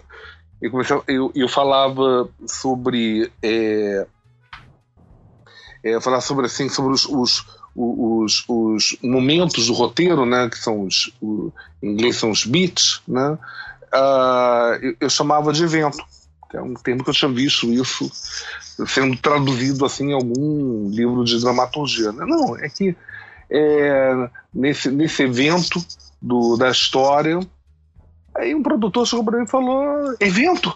Como assim evento? Vai ter festa? Não, não, não peraí, não é disso que eu tô falando. Esquece, é outro, é outro tipo de evento. É um momento da história, é uma, é uma É mais abstrato, mais abstrato. Esse mais abstrato. Então, assim. Então a é, premissa seria. Áreas tipo... diferentes às vezes usam os mesmos termos. É, é então a premissa seria tipo assim, é, sei lá. É, Platum é uma crítica ao, aos Estados Unidos no Vietnã. É mais ou menos isso? A premissa dramática? É, a premissa dramática, eu, eu, eu, acho, eu acho que. Eu acho Poderia que ser o isso. tema. Mas também é o tema, né? Eu vejo mais. Eu vejo mais. Ou já vejo. Eu, eu chamaria de proposta. Entendi. Legal. É uma questão de nomenclatura mesmo. Proposta. Eu, eu diria, eu diria assim, ah, a proposta de, de Aquários é é, é, é, é, pensar através de uma metáfora o momento político brasileiro. Então, hum, eu chamo legal. de proposta. Legal, legal. E, e plot e plot twist? É, um plot é uma trama. Certo. É, é uma, é, é uma trama, central, é uma né? coisa. É a história Exatamente. central do, do, só porque a gente adora citar o Hitchcock, né, Léo? Mas é. o último filme do, do, do, do Hitchcock se chama Family Plot, que é jazigo de, de família, né? Que é um, que é, que é, é lugar onde uma família é enterrada, né? Ou, Mas ao mesmo tempo é plot. Trama familiar. História, drama também é a história do filme, é um family plot. Ah, então, como é que seria. Uma, uma trama. E um plot twist é uma girada, uma virada nessa trama, né? Um plot twist uh, de Império Contra-Ataca é quando o Darth Vader diz que é pai do Luke. São Legal. plot twists. Pronto, então. Momentos que a história dá uma virada. Então, então, é só pra dar uma testada em vocês aqui. Vamos ver se um de vocês é Mas bom o importante do plot twist é que ele é uma coisa que existe durante a história. Várias vezes pode ser acontecer o plot twist ou twists e coisas assim que são importantes. Mas anyway. É, uma história sem plot twist vai ser uma história plana. Né? É. É, falando assim de pessoas que estão começando, né? Que foi um, um, início aí que a gente começou a conversar. Porque tem é, twist, tem twist, né? Tem, tem twists gigantes, como M. Night Shyamalan adorava fazer. Sim, sim. Mas tem twists leves, né? É, tem viradonas e viradinhas, viradinhas. né? Sim, é, sim. Você, você, você, você decidia ir ao teatro e, em vez de ir ao cinema, uma, uma, uma viradinha, né? Você decidia trocar sim. de namorada, é uma viradona. Sim, sim. Exatamente. É. Tá é, Nem mas todo eu queria plot só... twist é o sou seu pai do Darth Vader, né? Exatamente, né? Ah. Nem é, todo um plot twist muitos, né? precisa ser tão violento assim. Pode Não ser simplesmente. Uma, uma história. Quanto mais plot twist. Eu não sei nem se. Pra ser honesto, eu não sei se o Eu Sou o Seu Pai é um plot twist. É mais uma, uma revelação do que um twist, porque não muda a história em nada. É, muda a história na, na, na, na Mas como geral, plot, né? não muda, não muda o plot. Altera, os caras altera... não começam a agir de forma diferente por causa daquele, daquela revelação. Ela é uma grande revelação, mas não sei se é um twist. É uma revelação, é. Ele é um plot twist para o filme seguinte, né? Ele, ele na, na trama dos três. Desculpa, desculpa te contradizer, mas é só porque eu tava pensando agora. Não, não, não, mas, mas você tem toda a razão, tem toda a razão. Um, um, um plot twist no Império Contra-Ataca é, mais, mais, um exemplo melhor, só para continuar Império Contra-Ataca, seria quando o Luke descobre que, que uh, o bichinho verde uh, é, doidinho lá, na verdade, é o Mestre Yoda. Ah, sim. É, tem então, ou, ou quando, Ah, legal. É, um ou quando o, o, o Lando Calrissian entrega, entrega eles pro Darth Vader. Sim, plot twist. Plot twist. E o, e o Lando Calrissian lá na na, na estrutura do na jornada do, do, do, do herói do Campbell ele é um duas caras, assim como Sim, o próprio, é, exatamente. o próprio é, Han Solo é no, no, primeiro Guerra nas Estrelas, né? Porque exatamente. ele muda de, muda, muda, muda de lado. Você vê que tem vários plot twists no Guerra, numa história que, é, que tem bastante coisa. Quanto mais plot twist, mais rocambolesca vai ser a história, mais mov, movimentada, né? Assim, você não tem muitos plot twists numa história mais contemplativa, é, o que é bom também, né? Assim, tem, tem, tem filmes que, que, por exemplo, que seguem mais uma estética do fluxo, né, de um recorte da vida, que não tem muitos plot twists. E é tem filmes um que é todo em cima, e tem filmes que é todo em cima do plot twist, né? Tipo, outro dia eu tava assistindo Hell and High Water, que eu não sei qual é o nome em português, que é um filme com, com com o, Eu acho até que ele talvez seja indicado para Oscar, que é o, Jeff Bridges. O último filme é Jeff Bridges, que é um filme meio policial, é um filme policial no, do Texas, não sei o que hoje em dia. E, e, o filme todo é baseado, você esperando qual vai ser o twist do filme, porque são dois irmãos que estão assaltando o banco, você não sabe por que, que eles estão assaltando o banco. O filme todo é em cima do twist. Pô, muito, muito bacana. Ele mantém o interesse, né? Você viu viradas. Não, não, não, tô, tô, Hell tô interessado, mas. É interessante. Mas eu, é que eu gosto desse tipo de filme. Eu gosto é, que tem, tem muita virada é, e mantém. Tudo é bem em português feito. chama A Qualquer Custo. Ah, a qualquer custo. A qualquer custo. É. Então, então só para o testinho, então, para o pessoal, é, porque, de uma certa maneira, é legal você saber reconhecer o, a trama, o plot de um filme. Então, Silvio, resume aí Guerra das Estrelas, como é que é? Nossa, não faz comigo não. Ricardo, Ricardo é pesado. Só de sacanagem. Só de sacanagem. Ou pode ser você, né? Ah, Ou o Almir. Vamos ver se o Almir. Eu já, é eu já resumi ET. Resume você, Guerra das Estrelas, Léo. Não, não, eu acho ótimo. É o, o amigo meu tava botando na internet diz, ah, faça um resumo do seu filme predileto de forma tosca. Aí eu botei. Ah, adivinha qual é o filme? Eu botei assim. É, Peixe assassino é perseguido por policial obcecado. Até que no final os dois se encontram numa, numa, num confronto explosivo. Sinopse perfeito. Storyline perfeito. Cara, muito bom, não, muito bom. Que, orgulhoso agora. Tubarão. Pronto, gente. Isso, isso, é um, isso, é um, isso é um. Esquece Guerra nas Estrelas. Isso é um. É um, isso é um. O não vai precisar resumir Guerra nas Estrelas. é. Você me fez lembrar agora, Léo, de um, de, um, de um amigo meu, roteirista, eh, recém-falecido, que era um grande amigo, Max Malman, que ele tinha, um, ele tinha um resumo fantástico por uma história bem conhecida, que era assim: filho de carpinteiro morre pregado na cruz. Morre pregado em madeira. carpinteiro morre pregado em madeira. Eu, botei, eu, também fiz essa pro filme do Mel Gibson, do, do Paixão de Cristo. Era filhinho de papai, leva uma surra morre no pau e volta, e volta novo em folha. E volta, volta no folha é ótimo. Cara, essa daí a gente vai ter. Se, se, se tiver ouvintes religiosos, está fudido.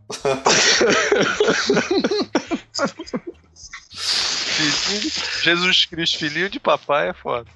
Deixa eu, deixa eu perguntar uma outra coisa também para vocês. É, um outro termo que se usa muito é o cliffhanger, né? Que é como se fosse você deixar uma coisa pendurada, né? É, ah, deixa eu responder essa, Léo. Pode, pode, pode. Tá. É o seguinte, Responde que eu quero dar uma pergunta nisso. Vai lá. Tá. Eu adoro esse termo. Esse termo vem lá dos serials é, de cinema da década de 40 que tinha que terminar num capítulo lá, o Gin das Selvas, tinha, tinha, tinha, eh, terminava o episódio com um gancho pro seguinte, né? E frequentemente era o herói pendurado, segurando no, no, na beira do penhasco e você não tinha que saber. Esse é um cliffhanger, né? É. Ele tá segurando. E a gente vê, cara, como tem cliffhanger, né? Assim, você viu, você viu os Star Treks do, do Abrams, tem sempre alguém pendurado. É um troço incrível, né? Não, Só que naquela época. É, como é que volta o Império Contra-Ataque de novo, né? Império Contra-Ataque de novo, que também. Império Contra-Ataca. Pendurado. Ah, e Império Contra-Ataca época... é o filme que tem um dos melhores cliffhangers, né? É justamente o. É, para onde vai o final o final do filme termina num gancho que você fica cara mais Exatamente. Fica o Han Solo no gancho, fica o Luke Skywalker no gancho, é, fica todo mundo. Todo no mundo no gancho. É. Um congelado, é, né? né? Eu é, vivi naquela época espera de, de três anos. Eu me lembro quando eu mostrei pro meu sobrinho o Império Contra-Ataca, ele, ele falou, poxa, eu vou ter que esperar até amanhã, que a gente viu um por dia. Eu esperei três anos, porra. Vida boa dessa, dessa juventude. Vida boa, cara. Você vai falar alguma coisa, Ricardo? Você ia perguntar alguma coisa? Não, não, eu ia só. Eu acabei entrando no meio da conversa, desculpa, no meio da frase do. É porque, só o pessoal lembrar que isso acontecia, é, o, o, que, era, que ficou ridículo pra gente hoje em dia, mas era normal, né? O cara parecia o cliffhanger, um cara pendurado, e aí cortava para você ver daqui depois dos comerciais ou daqui depois a coisa e tal. Quem faz muito bem isso são os japoneses nos, nos mangás e, na, e nos animes, assim. Eles são mestres em fazer uma cena que você fica enlouquecido pra saber o que acontece. E eu acho que essa série também, é, Lost, fazia muito bem cliffhanger. Era tudo baseado O Lost é um cliffhanger, é. né? Tá até hoje, inclusive, pendurado. tá pendurado até hoje Mas aquela porra. A é. série terminou catastroficamente mal, mas assim, no início, ela era. Primeiro, porra, as primeiras duas melhores... temporadas eram geniais. Primeiras duas temporadas. Geniais. Com cliffhangers é. assim. Bom, eu mas vi sabe Lost que eu queria... bem interessado até o fim, mas eu acho que o erro da, da o erro do Lost foi ele, ele cedeu à, exigência do público de que tivesse explicação. Então, ele não ah. tem explicação, como tem duas explicações contraditórias no, no, no, no final. Eu, pra mim, Lost era uma imaginação que, terminar, que ia terminar sem você saber exatamente o, a razão das coisas, entende? Eu, Mas eu acho que eles ficaram com medo que isso parecesse que. Agora, falando do um Cliffhanger, filme. Tem um filme do Stallone que se chama Cliffhanger, né? Que começa com ele num, num, num, num penhasco. É pendurado. bem Stallone, né? Não tem nenhum tipo de. de, de, de- Sutileza. É bem óbvio, sutileza não existe. Gente, eu não vejo esse filme há muito tempo. Filme- Eu achei maneiro quando eu vi. Não, É. esse, filme é- esse filme não é ruim, não. Esse filme não é ruim, não. Não, não é não. Qual é o título do filme? Escalado pra morrer? Não, Escalado pra morrer com Clint Não, é. Limite Verti- Vertical, será que é Limite isso? vertical. Não, esse é outro. Limite Não, vertical é outro. peraí. Mas ó, Silvio, esse é o filme perfeito, porque ele nem é, ele nem é ruim, mas também nem é bom também. Não, ele é um filme. é. É o filme do Stallone, né? É o filme de Stallone, exatamente. Mas eu queria perguntar em relação a essa história do. É risco total em português. Risco... Nossa, nada a ver, Risco, né? risco total. É, mas de risco total para limite vertical, pô, quase a mesma coisa. mas aí, é, não, e é legal desse filme que ele tá na neve, mas sem camisa, né? Foda o Stallone, né, cara? É um escala na neve sem camisa. É foda. Ele tá correndo, tá suando, coitado. É, não, ele não precisa de nada disso. O, o que eu queria perguntar pra vocês em relação a isso é que é uma coisa que eu tenho pensado muito, né? Série, por exemplo, a gente vê uma série no Netflix, a gente vê quatro episódios no dia, depois vê mais quatro no outro, ou vê dois, ou então se você estiver vendo junto com a sua mulher, sei lá, aí você vai ver um, aí espera quando ela pode ver outro, e sei lá o quê. Eu fico imaginando, imagina um roteirista, ele imagina um cliffhanger num certo momento e o cara assiste quatro seguidas, entendeu? Aí o que que eu queria. E ao mesmo tempo, quer dizer, aí é o que você falou, né? do tempo, né? O filme tem um tempo de duas horas, o seriado tem um tempo de 45 minutos, mas hoje em dia isso está totalmente quebrado já, né? Porque você. É, isso é uma questão que os diretores, há algum tempo atrás, estavam muito preocupados, né? Sobre aonde o meu filme vai ser visto, como o meu filme vai ser visto. No É, celular. Ex- Exatamente, no celular, vai se parar a qualquer hora. É, vai- eu posso parar Essa- no meio do filme? Pô, é verdade. Pois é, essa, essa preocupação é uma preocupação talvez antiga, né? Porque o mundo que a gente vive, é, e cada vez mais, o maior parte do público que vai assistir seu filme não vai respeitar seu- o seu formato. Não. É, eu não sei, é é uma, é uma questão válida, né? Eu, eu vejo fi- gente que adora o filme do. Qual é o nome? Guardians of the Galaxy, né? O Guardiões o- da Galáxia. Guardiões da Galáxia. E as pessoas parecem gostar simplesmente de cenas do filme, tá entendendo? Eu não sei nem se eles gostam do filme inteiro. Eu fui, ver- eu fui assistir com uma galera o filme inteiro, todo mundo dormiu. Mas todo mundo adora cenas do filme. Se fosse botar só cenas do filme, todo mundo teria adorado. O problema é que o meu erro foi botar o filme inteiro. Interessante. É, é, e você, quando você lembra, você lembra daquelas cenas, da, da música, e é isso que é legal. É, eu fico me pensando como é que é que esse novo público está realmente vendo o filme. É uma, é uma coisa que, que é meio imponderável. Ou, ou- ou- ou será que sequer cinema é a melhor forma para essas pessoas assistirem? Talvez videogame seja a melhor coisa para eles fazerem, não assistir um filme. Mas eu não sei, eu não sei o que, é que o Silvio pensa sobre isso. Ele, ele que está Ah, realmente fazendo pro público aí, comédia brasileira ainda por cima, é um homem corajoso.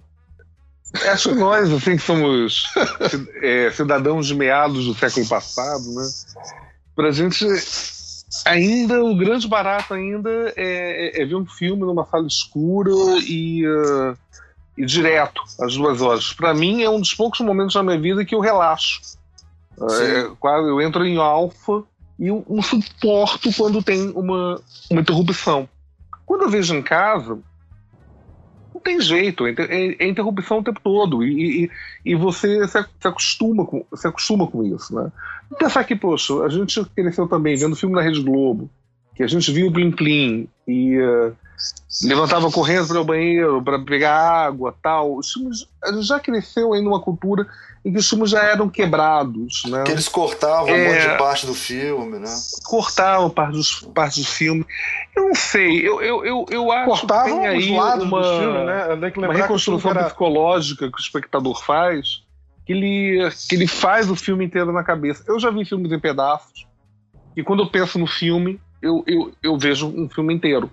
Eu- a, a minha experiência daquele filme que eh, eu vi quebrado é, é, é, É como o filme inteiro, aliás, o... Eu também, eu também sou meio ambíguo com relação a essas, essa, essas ambivalentes sobre essas coisas, porque é, o, o, eu, eu também ouvi Blade Runner numa TV desse tamanhozinho, sem né? ser em widescreen, tá entendendo? E achei o filme uma obra-prima quando era garoto. Né? É, é, Guerra nas Estrelas assisti todas as piores situações possíveis, tá entendendo? É, só depois que eu fui ver com qualidade boa de som e imagem do caralho. E Dublado, né? Pô, a gente assistiu com. Era na. Como é que era? Estrela Mortal, né? Era dublagem, chamava, não era Estrela é, da Morte. É. Estrela Mortal, né? Na, manchete teve uma redublagem depois. Na, na, na dublagem era Estrela Mortal, é. Então. É, e, e achei maravilhoso, tá Então, eu não sei. Mas e, e nessas é. séries do Netflix, cara, que o cara pode botar 12 episódios e você assistir no mesmo dia, ou assistir de dois em dois, ou de três em três, ou, ou de um em um. É muito doido isso. Por eu exemplo, acho que teve uma. Uh, episódio Netflix eu nunca assisto um só. Eu sempre assisto pelo menos dois, seguidos, assim. Entendeu? Eu acho que isso é tem a ver com, com, com, essa forma que mudou a, a, a, forma de pensar seriados de TV nas últimas décadas. De pensar as, as temporadas como blocos inteiros, né, como filmes, né? mesmo quando é comédia. Então, assim. É um é, filme de oito horas, tipo isso. É um filme de oito horas, né? É, eu tenho hábitos, por exemplo, eu não gosto de ver é, uma série semanalmente. A única série que eu vejo semanalmente é Game of Thrones, porque se eu não fizer isso. Eu também. É suicídio. É. Né? Eu, não po eu não posso usar por humano. Mas não tem nada melhor que ver Game of Thrones de uma vez só. Isso não existe não nada tem nada melhor, melhor cara. Mas, é. infelizmente, é, é um prazer que eu, que eu não tenho. Mas não, não eu, eu, é... eu, eu, tive que mostrar pra minha sobrinha Game of Thrones de uma vez só, todos. Pô, foi maravilhoso, porque aí eu assisti com ela tudo de novo, só que tudo de uma vez só. Foi duas semanas assistindo, foi ótimo. É. Mas fala, desculpa. Não, não, é que eu faço isso. Eu, eu, eu pego, por exemplo, uma série que, eu, que, que, acabou agora que eu adorava, que era The Good Wife. Eu esperava passar um ano, não via uh, uh, uh, os, os, episódios para ver numa tacada. Agora, eu, nunca, eu, eu, pessoalmente eu não faço. Eu não sou daquele tipo. Como é que fala? É. Series binge, que fala, né? Binge watching, é, binge watching. Binge watching. Eu não faço binge watching. Eu não, eu não, não, não, vejo é, durante o fim de semana noite, todo. Vara noite. Eu vejo, é, eu vejo um por dia que já conecta bem para mim. Até porque tem algumas séries que, sinceramente, são tão complicadas que é, quando eu vejo uma semana depois eu já fico assim, peraí, por que mesmo? então, isso, é, isso que vocês estão falando ah. é o fim do tal do procedural, né? Que é um monstro cada semana, um caso Mas cada semana. Mas o procedural está acabando, o procedural está acabando. É, a, a, grande maioria das séries de sucesso hoje, elas seguem arcos contínuos. As séries procedural, elas continuam investindo. Ainda, ainda tem muita... É, são principalmente Law as séries order, policiais. Né? Tipo Law and Order, é. é. Por exemplo, o, o, que eu acabei de citar, a The Good Wife. The Good Wife, ela, ela é uma série... É, é, do estilo tradicional para para não sei se era NBC para para TV para TV aberta americana 22 episódios por temporada de 40 minutos. É mas ela tem uma história contínua que segue ao longo das cinco temporadas e que é, é forte ao longo de cada temporada. É o, me, é o melhor novelão que eu já vi assim é muito bom. É um você também gosta? Poxa, eu, eu gosto, acho o novelão fantástico. Eu acho o novelão adoro. fantástico. Eu acho... E assim. Tinha que fazer é... uma versão brasileira dessa porra. É, é, é a melhor novela que eu já vi.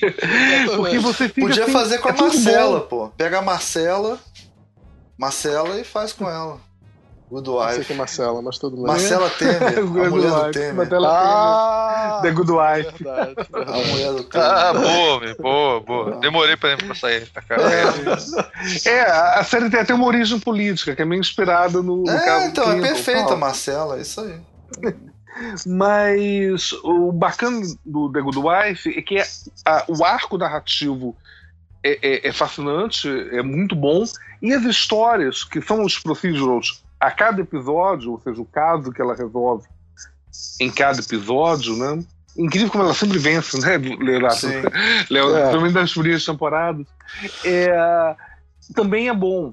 Então, assim, ela é um. Não, e é um, é um, um procedural, né? É um, É um falso possível, É, mas é. é um falso é, é, é, possível. mas, é- mas eu acho que tudo tá caminhando para essas coisas que não são simplesmente uma coisa, né? As coisas estão cada vez mais complexas. Para não ficar na mesmice, eles pegam um procedural, mistura com não sei o que, com não sei o que, e faz um- um- um- uma série que são três coisas ao mesmo tempo, sabe? o que é?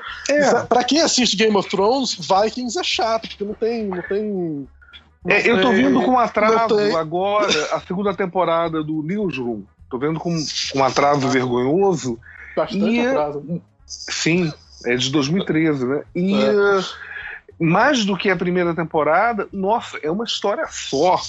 E assim eu fico louco quando eu paro e quero saber o que acontece no dia seguinte. É, é um filme completo. Né? Um filme É. completo muito longo. Essa coisa, fi- é, o que tá.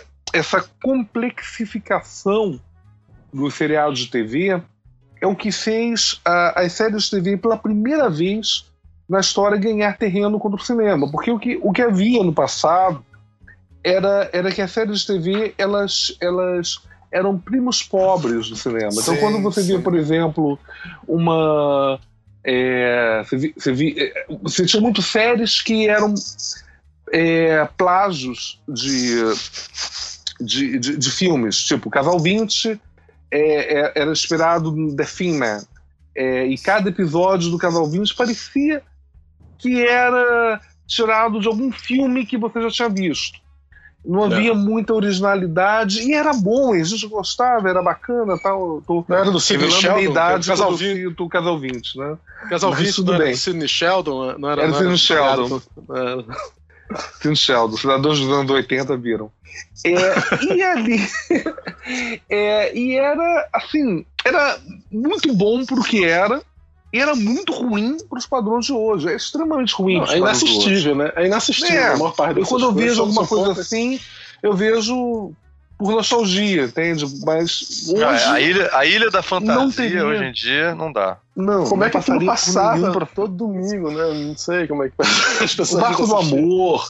Não, Puta tem coisas que hoje não teriam, sabe, não, não passariam do primeiro episódio. É. Um, um Colombo ainda é bom, ainda, ainda dá pra ver, mas. Columbo é brilhante. É, Columbo já é um outro caso, porque Columbo, ele, ele na verdade ele era um, era um telefilmes, né? Ele é um, ele é um caso até separado, mas o próprio Star Trek, tem, tem Mesh, nossa, tem, tem, Sim. tem algumas séries que você vê hoje ainda são geniais. Mas a grande maioria, ele, ele se contentava. é, é, é, ficar na mediocridade era, era lucrativo. Entende? Não, você mediocridade pegar- hoje em dia também existe, né, cara? Mediocridade Hoje em dia, também existe, tá lá, Depois que a TV aberta passou a ter concorrência é, da TV a cabo, né? É, e, e agora no streaming é, ficou ficou osso, ficou bem difícil para TV aberta acompanhar. Então, você tem uma série como The Good Wife, que são 24 episódios de 40 minutos tal, eles têm que segurar o espectador por uma temporada inteira, enquanto o Netflix chega com uma série e joga no final de semana um Demolidor. E caramba, é- é- é, quem quiser assistir é, non-stop vai, vai assistir Vai assistir, entendeu? É, aí, te respondendo o que você falou no começo sobre e, e como isso deve ser pensado né, pelo- pelos roteiristas, eu acho que é, dentro dessa coisa de, de- de- de tornar as histórias mais complexas e contínuas, né, é, fica fácil, fica, fica natural você, você, você chegar no, no binge watching, porque na verdade estão vendo um- uma coisa só. Né? entendi. Você ver Friends, Friends é muito bom, mas é, é- é- é- ainda não é contínuo. Ele, ele- eu- conheço de pessoas que faziam maratona de Friends, mas porque gostavam de ver. É, você não é, a- a- é, excetuando por alguns arcos, é, não era uma coisa que te levava de episódio para episódio. Te levava, a pessoa queria continuar vendo porque é, É um engraçado doce que que essa ideia, do, essa ideia do contínuo, né, que você está falando, é, é mais como a, novela, né, brasileira, que é que todas, toda, é, não, não é uma história contida em si que acaba ali, ela, ela próximo capítulo é a continuação daquela história, né, que você está querendo dizer, ou É, é, da, da coisa da, da narrativa seriada mesmo, né? Que é uma. Que é uma é um fenômeno que não é nem um pouco novo. Começou no folhetim, começou lá no, no Alexandre Dumas com, com Conde de Monte Cristo, né, que é a história mais recontada de todos os tempos, é de você manter o, o leitor e o espectador interessado continuamente. É. Então, quando você tem essa coisa de. Você passou a ter séries é, é, que um episódio leva ao outro, isso tornou a, a, as séries de TV muito mais complexas. Então, eu estou vendo agora o Westworld. Cara, eu adoro. Faz muitas décadas que eu adoro o filme do Crichton Westworld. E eu tô terminando a primeira temporada e eu olho e falo, cara, é, é tão melhor que o filme do Crichton. Simplesmente porque tem mais espaço para desenvolver. Entende? Não, e é, é feito hoje em dia, né? A, a, a, Sim, tem essa. Não só por isso, mas. Competição covarde, né? Essa competição covarde. Mas. Exatamente. Mas eu acho que. que, que Também tem que uma coisa difícil. que eu acho, acho importante lembrar: que, tipo assim, é isso que você falou das séries só ter de ser o primo pobre do cinema, né? Isso também se refletia nos atores, né? Quer dizer, você pega os, os atores, por exemplo, Good Wife, cara, são as, as atrizes, a, a coadjuvante principal lá e a atriz são de altíssimo nível, né, cara? Elas podem trabalhar em qualquer coisa, né? Assim, então... Cara, quando você tem um coadjuvante como Malik Kamen pois é. numa série, sabe? É. Não, e, o, e, se, e, se, você for falar então da HBO, você vai falar agora do Anthony Hopkins, né, porra? Sim, é. Nossa, no Westworld. Porra, não tinha ninguém no nível do Anthony Hopkins no Westworld antigo. Léo, com sinceridade, é, há 20 anos atrás você uh, preveria isso, que, que você ter a, a, a grandes atores de cinema indo para a televisão, porque o, o que aconteceu era o contrário. Quando um ator de cinema, um ator de TV perdão, quando um ator de, de cinema caía para a TV, ele não voltava. Não, exatamente. Né? Era, era, era uma não, praga, eu me lembro anos 90, há pouquíssimo tempo atrás, há pouquíssimo tempo atrás, quando o True Detective botou o elenco que ele botou, todo mundo já ficou chocado. Agora ninguém mais ficou chocado, porque depois do True Detective, é, a gente tá agora esperando Leonardo DiCaprio na televisão, tá entendendo? Não, tanto que a. Não, Ninguém é... fica surpreso com isso. Exato. Mas, mas quando o True Detective saiu. É, isso achei interessante. Saiu, Desculpa, é, o True Detective é um bom exemplo porque a, a, na primeira temporada foram dois dos maiores atores americanos. Segunda temporada botou aqui, o comediante substituindo o papel e aquele irlandês lá, e as pessoas ficaram chocadas, né? Ficaram assim, ué, esse cara não tá no nível de um ator que acabou de ganhar o Oscar. E houve uma rejeição absurda, né? Não, mas a rejeição foi porque a história não era tão boa, não acho que é porque. É por não, mas ele, ele. Ah, bem, eu, tinha, eu vi pessoas fazendo isso e eu É, tinha. é, eu não quis ver, eu nem vi. atores de série. menor calibre. É, eu não ver a série. Aquele cara não é o personagem. Aquele. Eu Não, gosto. inclusive, eu me lembro quando acabou o, o primeiro o primeiro True Detective, quando ia começar o segundo, antes de começar o segundo, se falava que o, que o Brad Pitt ia participar do segundo. era, era o grande, era o grande negócio. Aí não, aí não era o Brad Pitt, era normal. Mas tudo bem. Não é normal, ainda são grandes Gente atores. normal. né? Mas anyway, eu- eu, não- eu não sei, eu não sei se essa nossa conversa tá ajudando pros designers, mas é interessante. Né? Não, mas cara, mas eu, ó, eu quando dou aula, eu falo pessoal, gente, é o seguinte: vocês vão entrar em design. Se vocês não se interessarem por cinema, vai ser mais difícil a vida de vocês. Isso eu não tenho dúvida nenhuma. Eu acho que a ela. Quando eu falo com meus alunos, quando eu falo com meus alunos, os meus alunos não são alunos de cinema, são alunos que estão fazendo, é, como é que se diz, É, é, media, media studies, né? E aí então é, abre para qualquer coisa de mídia. Então eu digo, olha, vocês aprenderem a fazer um filme, aprenderem como contar a história, como criar suas imagens, como fazer as pessoas se interessarem pelas suas, suas narrativas. Isso é importantíssimo no mundo que a gente vive, né? É, hoje em dia não tem essa, essa divisão clara das coisas como tinha antigamente. Um, um cara pode, você pode fazer um filme, você compra uma câmera por baratíssima, o, o- baixa um programa de edição, você faz um filme com uma qualidade Claro. fantástica, tá Com entendendo? certeza. Não tem, não, Não, Não, mas fora questão. isso, né, cara? Até pra você fazer uma apresentação pro cliente tem que ter storytelling, né? Com Ah, Ah, concordo É, totalmente, com claro. Ainda mais hoje que o nível de atenção das pessoas é muito menor. Você tem que ser. Eu, eu, eu já li um livro inteiro sobre pitch, como, como contar uma, uma, uma história rápida para um produtor de vender a história. Era incrível. Que vale para alguém que vai vender qualquer produto, praticamente. Vai né? vender qualquer produto. Vale para um designer para vender uma eu, ideia. Eu, eu falo por Você experiência. contar a história com isso, meio e fim. A, a, a, boa piada, ela, ela, ela tem início. É uma anedota, né? né? Uma é, boa anedota. A, a piada é estúpida é porque a galinha atravessou a rua. Para chegar do outro lado, ela tem dois atos. A boa piada, ela tem três atos. Ela tem um meio, uma, que é uma virada, e, e, e, e o final. Tem início, meio e fim você saber contar uma, uma, uma história mesmo é, de, de, forma visual, com, com início, meio e fim, você já tem o caminho todo, já, já conquista o público. É, Por isso que a piada do tomate é melhor do que a piada da galinha, né? Pô.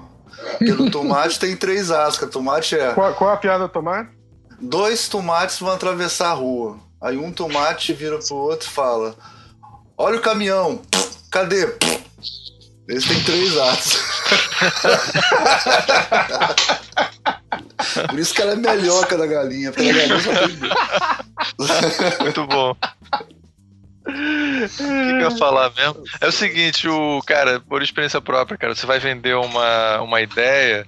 Se você contar bem a história no pitch, que hoje em dia é muito usado PowerPoint, recursos de audiovisuais também, é, não o PowerPoint em si, mas sei lá, programas de visualização e tal, é, às vezes é mais importante que o próprio produto. O produto tem que ser bom, mas se você não contar bem a história, não adianta só ter um bom produto. Então é.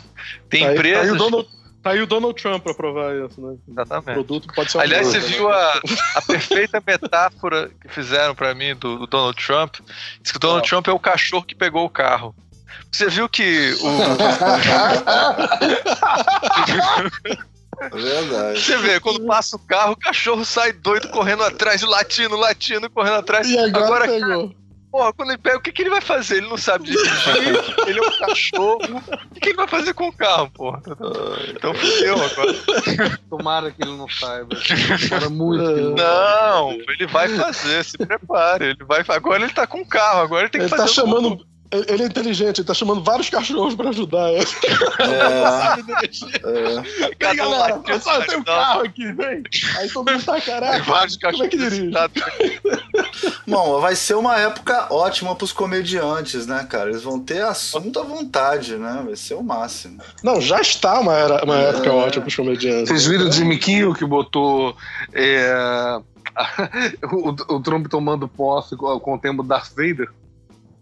Não, não, ah, vi não. Eu vi eles comparando ele com o Bane, né? Que o, o discurso dele era com igual ao discurso do. É, isso o discurso vi, do Bane no. Mas a melhor coisa é ver o Alec Baldwin fazendo o, ah, o Alec o Baldwin Trump no, no SNL, no, no, Saturday Night Live, qualquer China, uma das vezes. China.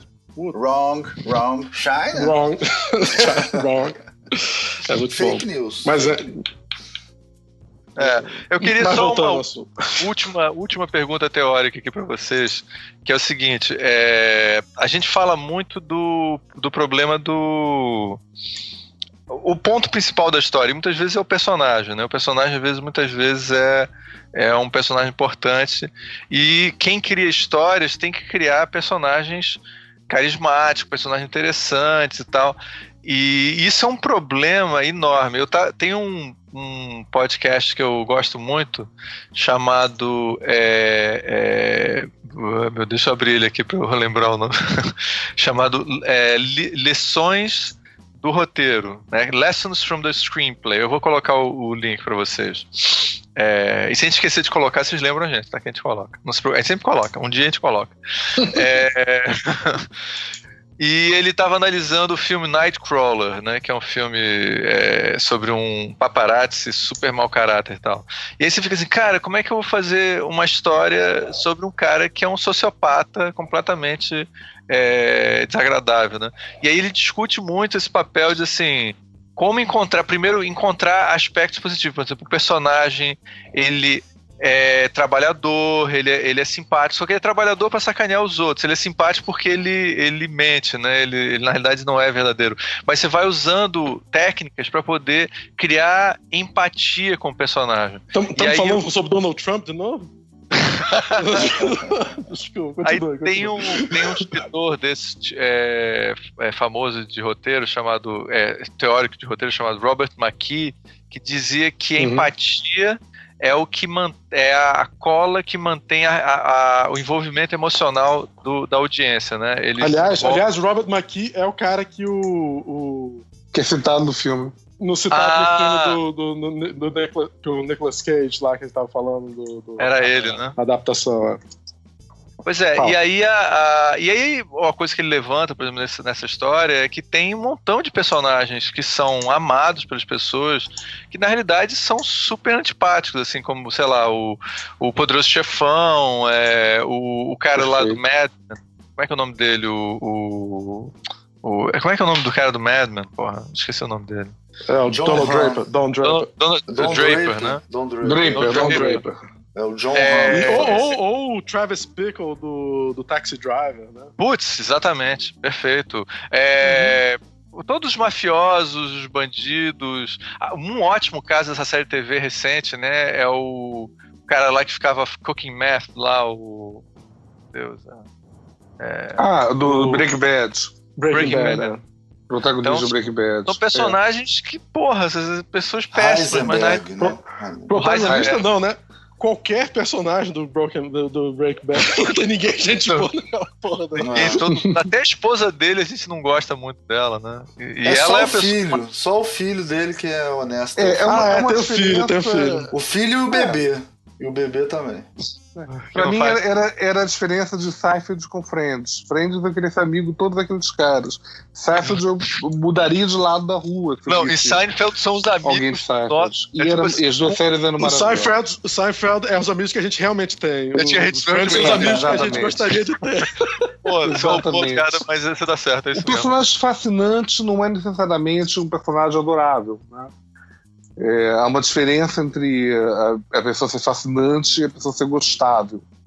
Então, Como muita é gente é isso, tem dificuldade de entender na, isso. Na... Empatia.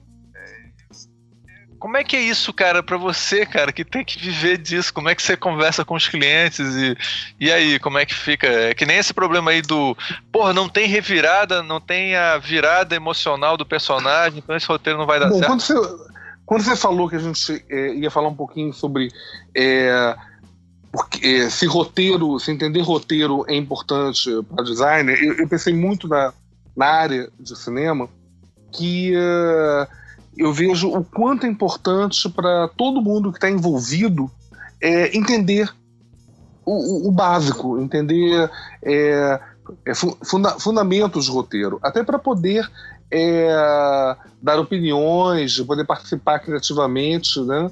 É, então eu acho que é, é muito difícil, por exemplo, você você às vezes propõe uma, uma ideia e eu já, já passei por isso de, de, de, de, um personagem não ser considerado é, como é que eu diria é, redimível, entende? Pra parecer. Mas Entendi. esse cara é um escroto.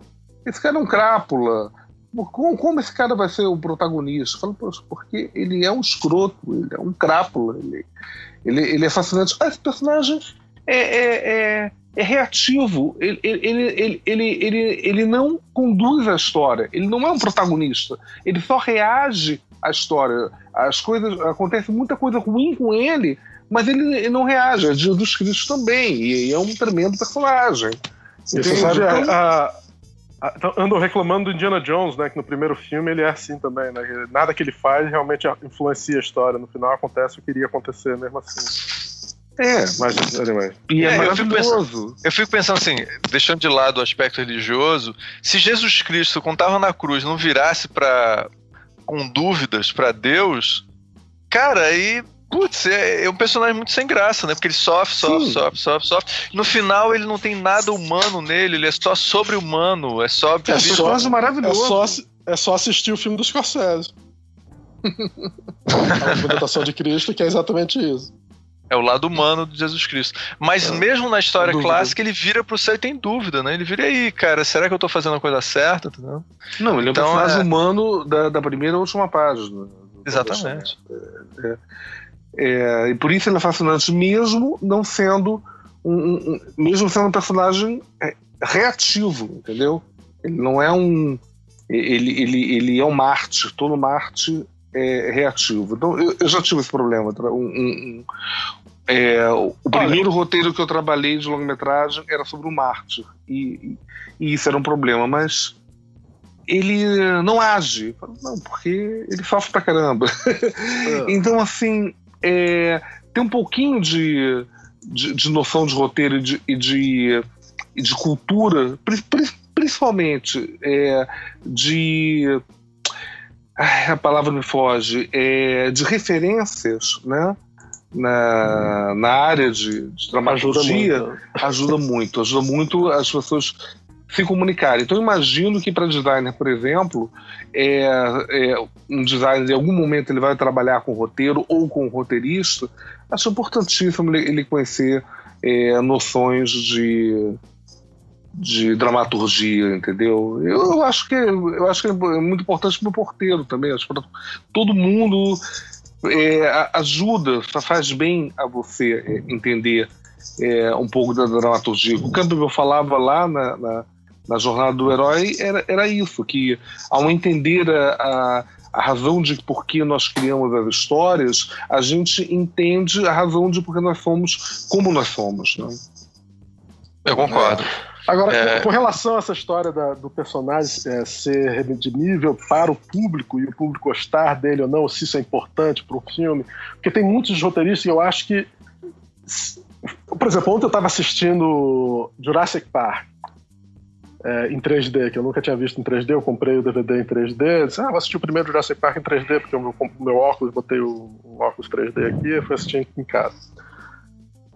O começo do filme eu achei insuportável, como eles tentam ser, todo mundo, todo mundo é muito simpático no começo do filme, assim, podia ser menos simpático, assim, as pessoas. É bom quando entra o Jeff Goldblum, porque ele é menos... Até o personagem simpático. antipático, né? É simpático. é, exatamente. É, mas, mas eu me lembro quando eu trabalhei no Dois Filhos de Francisco, como assistente de direção, e, e tinha cena em que Filmaço. o. Porque é um filme bom, né? O filme do, do Breno Silveira, Pô, Breno Silveira. Hum. É. E aí o, o, o, o filme tinha uma cena onde o o, o menino, né, que é o, o Zezé de Camargo, né, pequenininho, com o irmãozinho dele, ele sai para tocar na, na, na, rodoviária pegam, conseguem uma grana. Aí levam para casa, mostra, pai, olha o dinheiro que a gente conseguiu, uma coisa assim. Aí o pai, vocês roubaram dinheiro, aí o pai pega o cinto e vai dar uma surra, aí a mãe segura a mão dele, entendeu? não, pai, é, é, foi, foi tocando, aí, aí o pai não bate nele. A cena real, o pai deu uma surra naqueles meninos de tirar o couro. Na vida real, na história real na dos dois. Real, na história uhum, real. Do, que é história baseada nos dois músicos, né? Alguém iria aceitar esse cara como sendo gente boa depois de ver uma cena dele tirando o couro dos meninos? Essa é a questão, tá vendo? É que na vida real você convive com a, com a, com a, pessoa num escopo muito mais amplo do que um recorte, que é um filme, né? Exatamente. Sim. E ainda mais um filme que, que, te, que, pretende ser um filme popular e que simpático e que todo mundo vai gostar, que foi o filme, né? É, se você fizer, se fosse um drama sobre um menino que sofreu pra caralho e conseguiu simplesmente, foi só esse drama, Talvez, era bom mostrar como o pai foi, foi duro com ele, mas ainda assim o pai era, era um filme mais complexo. Eu acho que não é um filme tão complexo assim, o, o Dois Filhos de Francisco. Por isso o pai não pode bater no filho, não pode dar uma surra no filho. Sim. E isso é, é, é, uma questão, você tem que entender o seu público, você tem que entender que tipo de filme você está contando. é, Com certeza. Um filme como Taxi Driver, o Travis Bickle pode ser um maníaco, um, um sociopata e várias coisas, porque é um filme complexo do Martin Scorsese, tá entendendo? Uh, mas o tipo de público e o tipo de pessoas, quem vai assistir aquele filme, quem vai, vai usufruir daquela, do, do que tipo de história, história complexa e personagem complexo, tá é bem diferente um, um Dois Filhos de Francisco, né? Eu acho, eu, acho, eu acho importante apontar essas coisas. Não existe o, eu acho que uma coisa que eu tento falar com meus alunos constantemente é que não existe o certo ou o errado. Existe você entender as coisas. Entender o que, que você está querendo fazer, para quem você está querendo fazer e por que você está fazendo as coisas. E aí existem várias regras não é que uma regra tá certa e a outra tá errada. As duas são regras que são, ou, ou não regras, ou são possibilidades, que você tem que entender por que, que você vai escolher uma coisa ou outra, né? É, todas devem ser consideradas, né? É. Eu acho que estaria errado, estaria mais correto com relação à verdade do, do filme, o menino levar uma surra. Talvez eu, pessoalmente, até gostasse mais do filme se tivesse mostrado o menino levado uma surra e depois o pai ainda assim conseguisse ser considerado um, um bom personagem mas talvez fosse ruim pro filme, tá entendendo? Porque o público, em geral, ia, ia ficar odiando. Como é que você chama? Dois filhos de Francisco, aquele menino, aquele cara que, uhum. Francisco, aquele filho da puta que bate em criança, que é o... Dois filhos de um filho da puta, né? Exatamente. então é. é já no filme do Lula, do filme. já no filme do Lula, o pai dele mete a porrada nele, na mãe, todo mundo, né? Pois é, porque o pai é o filho da puta na história, não é, tem, não tem, não tem. É vilão mas a mãe história, é... não tem como. Exatamente. Tanto que depois ele vai embora, né? Vai embora. É, é, exatamente. Mas aí você não pode mostrar o Lula fazendo certas coisas que ele pode ter feito também. Podia bater na mulher, de repente, uma vez sem querer. Sim. Ia ser uma coisa complexa. E aí você mostrar o Lula batendo na mulher, pô, fudeu, né? O presidente. Uma biografia autorizada. é. Ia ser complicado. Então, é, essas coisas são, são, são. Assim como tem outras coisas no Dois Filhos de Francisco, né? Você pode discutir a, a sexualidade do, do, do, irmão quando vai para São Paulo, que não é discutida, que talvez fosse interessante discutir, mas isso é outra história. É, agora uma coisa, viu? Então vocês acham mesmo que a empatia é, é uma coisa que você sempre está discutindo, mas ela não tem uma fórmula perfeita?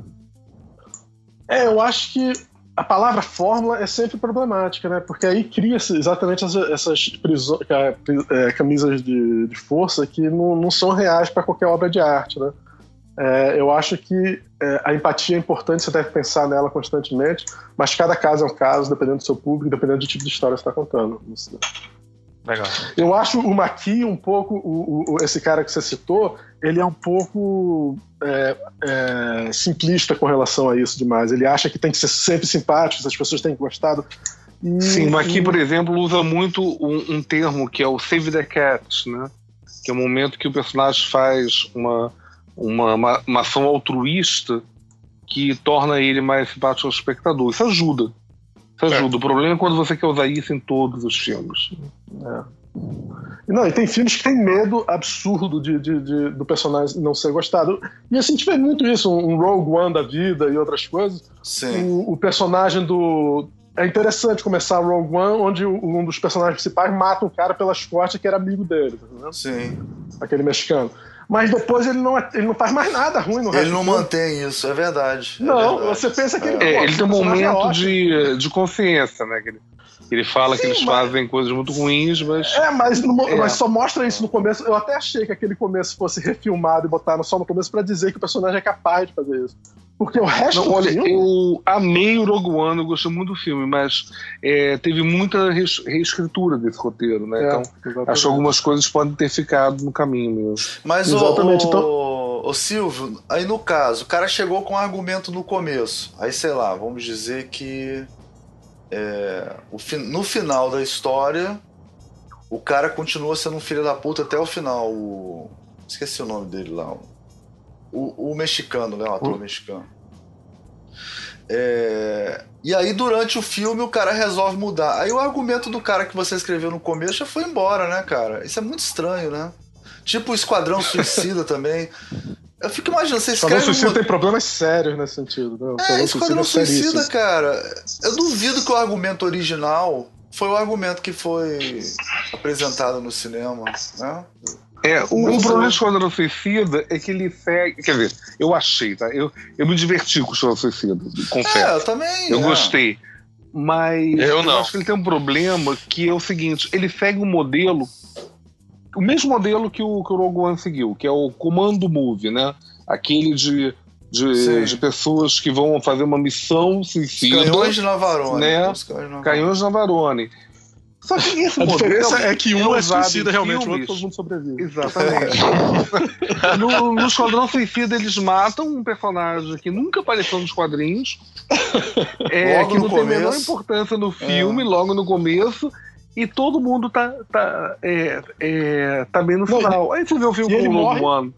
E, e morre, morre todo mundo. Né, que... Antes, antes que. Olha só, gente. Antes, antes começar, que algum, antes, antes que alguém fale que a gente ele tem na história em quadrinho, tá? Aquele personagem existe em história em quadrinho, sim. Existe, tudo bem, mas. Escalador de parinhas e tal. Mas é super. Não, eu, é só pra dizer não que, lembrava. Não, não tem importância, não importância. Continua, por favor.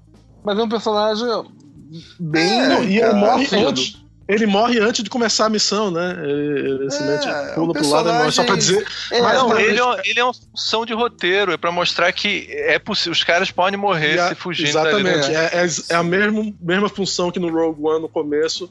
O mexicano mata o cara pelas costas pra mostrar que ele é capaz de fazer isso. Sim. Ele não faz, mas Sim. é a mesma coisa. É, não, não é, o Suicida tem umas coisas estranhas de, de, de roteiro, que é coisa assim que você vê que é acidente de percurso mesmo, que assim, ah, o, grupo, o grupo é montado é, para enfrentar ameaças, e a ameaça que ele enfrenta é uma pessoa do grupo que, que, É, que não, não, não seria ameaça se o grupo não tivesse sido montado. Então, Sim. é. Não, e a própria Amanda Waller é que provoca tudo, que é a chefe do grupo. É um negócio bizarro demais. É muito estranho. É, é. Mas, assim, eu realmente, eu tô até curioso. Eu, eu quero ver a versão integral. Vou rever o filme, quero ver, ver a versão integral. Eu me diverti pra caramba com o filme. Porque eu achei que era uma bobagem, fui ver uma bobagem, vi uma bobagem. É. A gente pode fazer um Hum. filme, um, um podcast sobre é, edição e mostrar todos os problemas de edição do desse filme. Ai, Esse filme é, cara, esse filme é, é um Mas desastre, a gente- cara. Então- A gente fez um podcast desse filme. É. Não, mas é só pra agora falar sobre o problema. Jura, eu não ouvi. roteiro, Eu vou, eu vou, aí eu vou depois edição, Ah, aí depois procura. atua- Mas atuação. Ninguém, ninguém no podcast gostou do filme. Você Não, a deveria ter gente, a, gente, a, gente, a gente gravou com raiva, sabe como é que é? Aquele negócio de gravar com raiva. Acabou de ver, vamos gravar agora, entendeu? Aí, é Ódio com no raiva. coração. Ódio no É que nem o. Rogue One, a gente gravou na maior alegria o Rogue One. Então hoje em dia a gente até vai aliviaria menos o Rogue One, mas o, o, o Esquadrão Suicida foi com Ah, é. raiva. Menos o Ricardo, que tem objetividade desde o início, né? Mas tudo bem, vamos, É. vamos. Gente, Eu e aí, o que, é que você acha? Eu acho que tá bom. O que eu ia falar com eles, mas acabou que o Léo já falou, que foi alguma história interessante sobre roteiro. Você tem alguma, Silvio, história interessante? Não precisa ser com você, pode ser alguma que você conhece. A gente até já falou Mas de que algumas. tipo, que tipo de história interessante? Ah, Você que Top, contar pra gente, como é que eu vou saber se eu não É, contou ainda? Não sei. Tô de sacanagem. Ué, pode ser uma história interessante, você pode dar um, um roteiro exemplo de um grande é que- roteiro, de um grande roteiro também, entendeu? Um roteiro que você fala assim, caralho, esse roteiro é, é o roteiro perfeito, sabe? Uma coisa assim. Olha, Cara, é... Não sei, enquanto você pensa aí, eu ia falar. Uma das coisas legais, legal também sobre roteiro, a gente, a gente conversa muito sobre fórmulas e como deve ser a forma certa.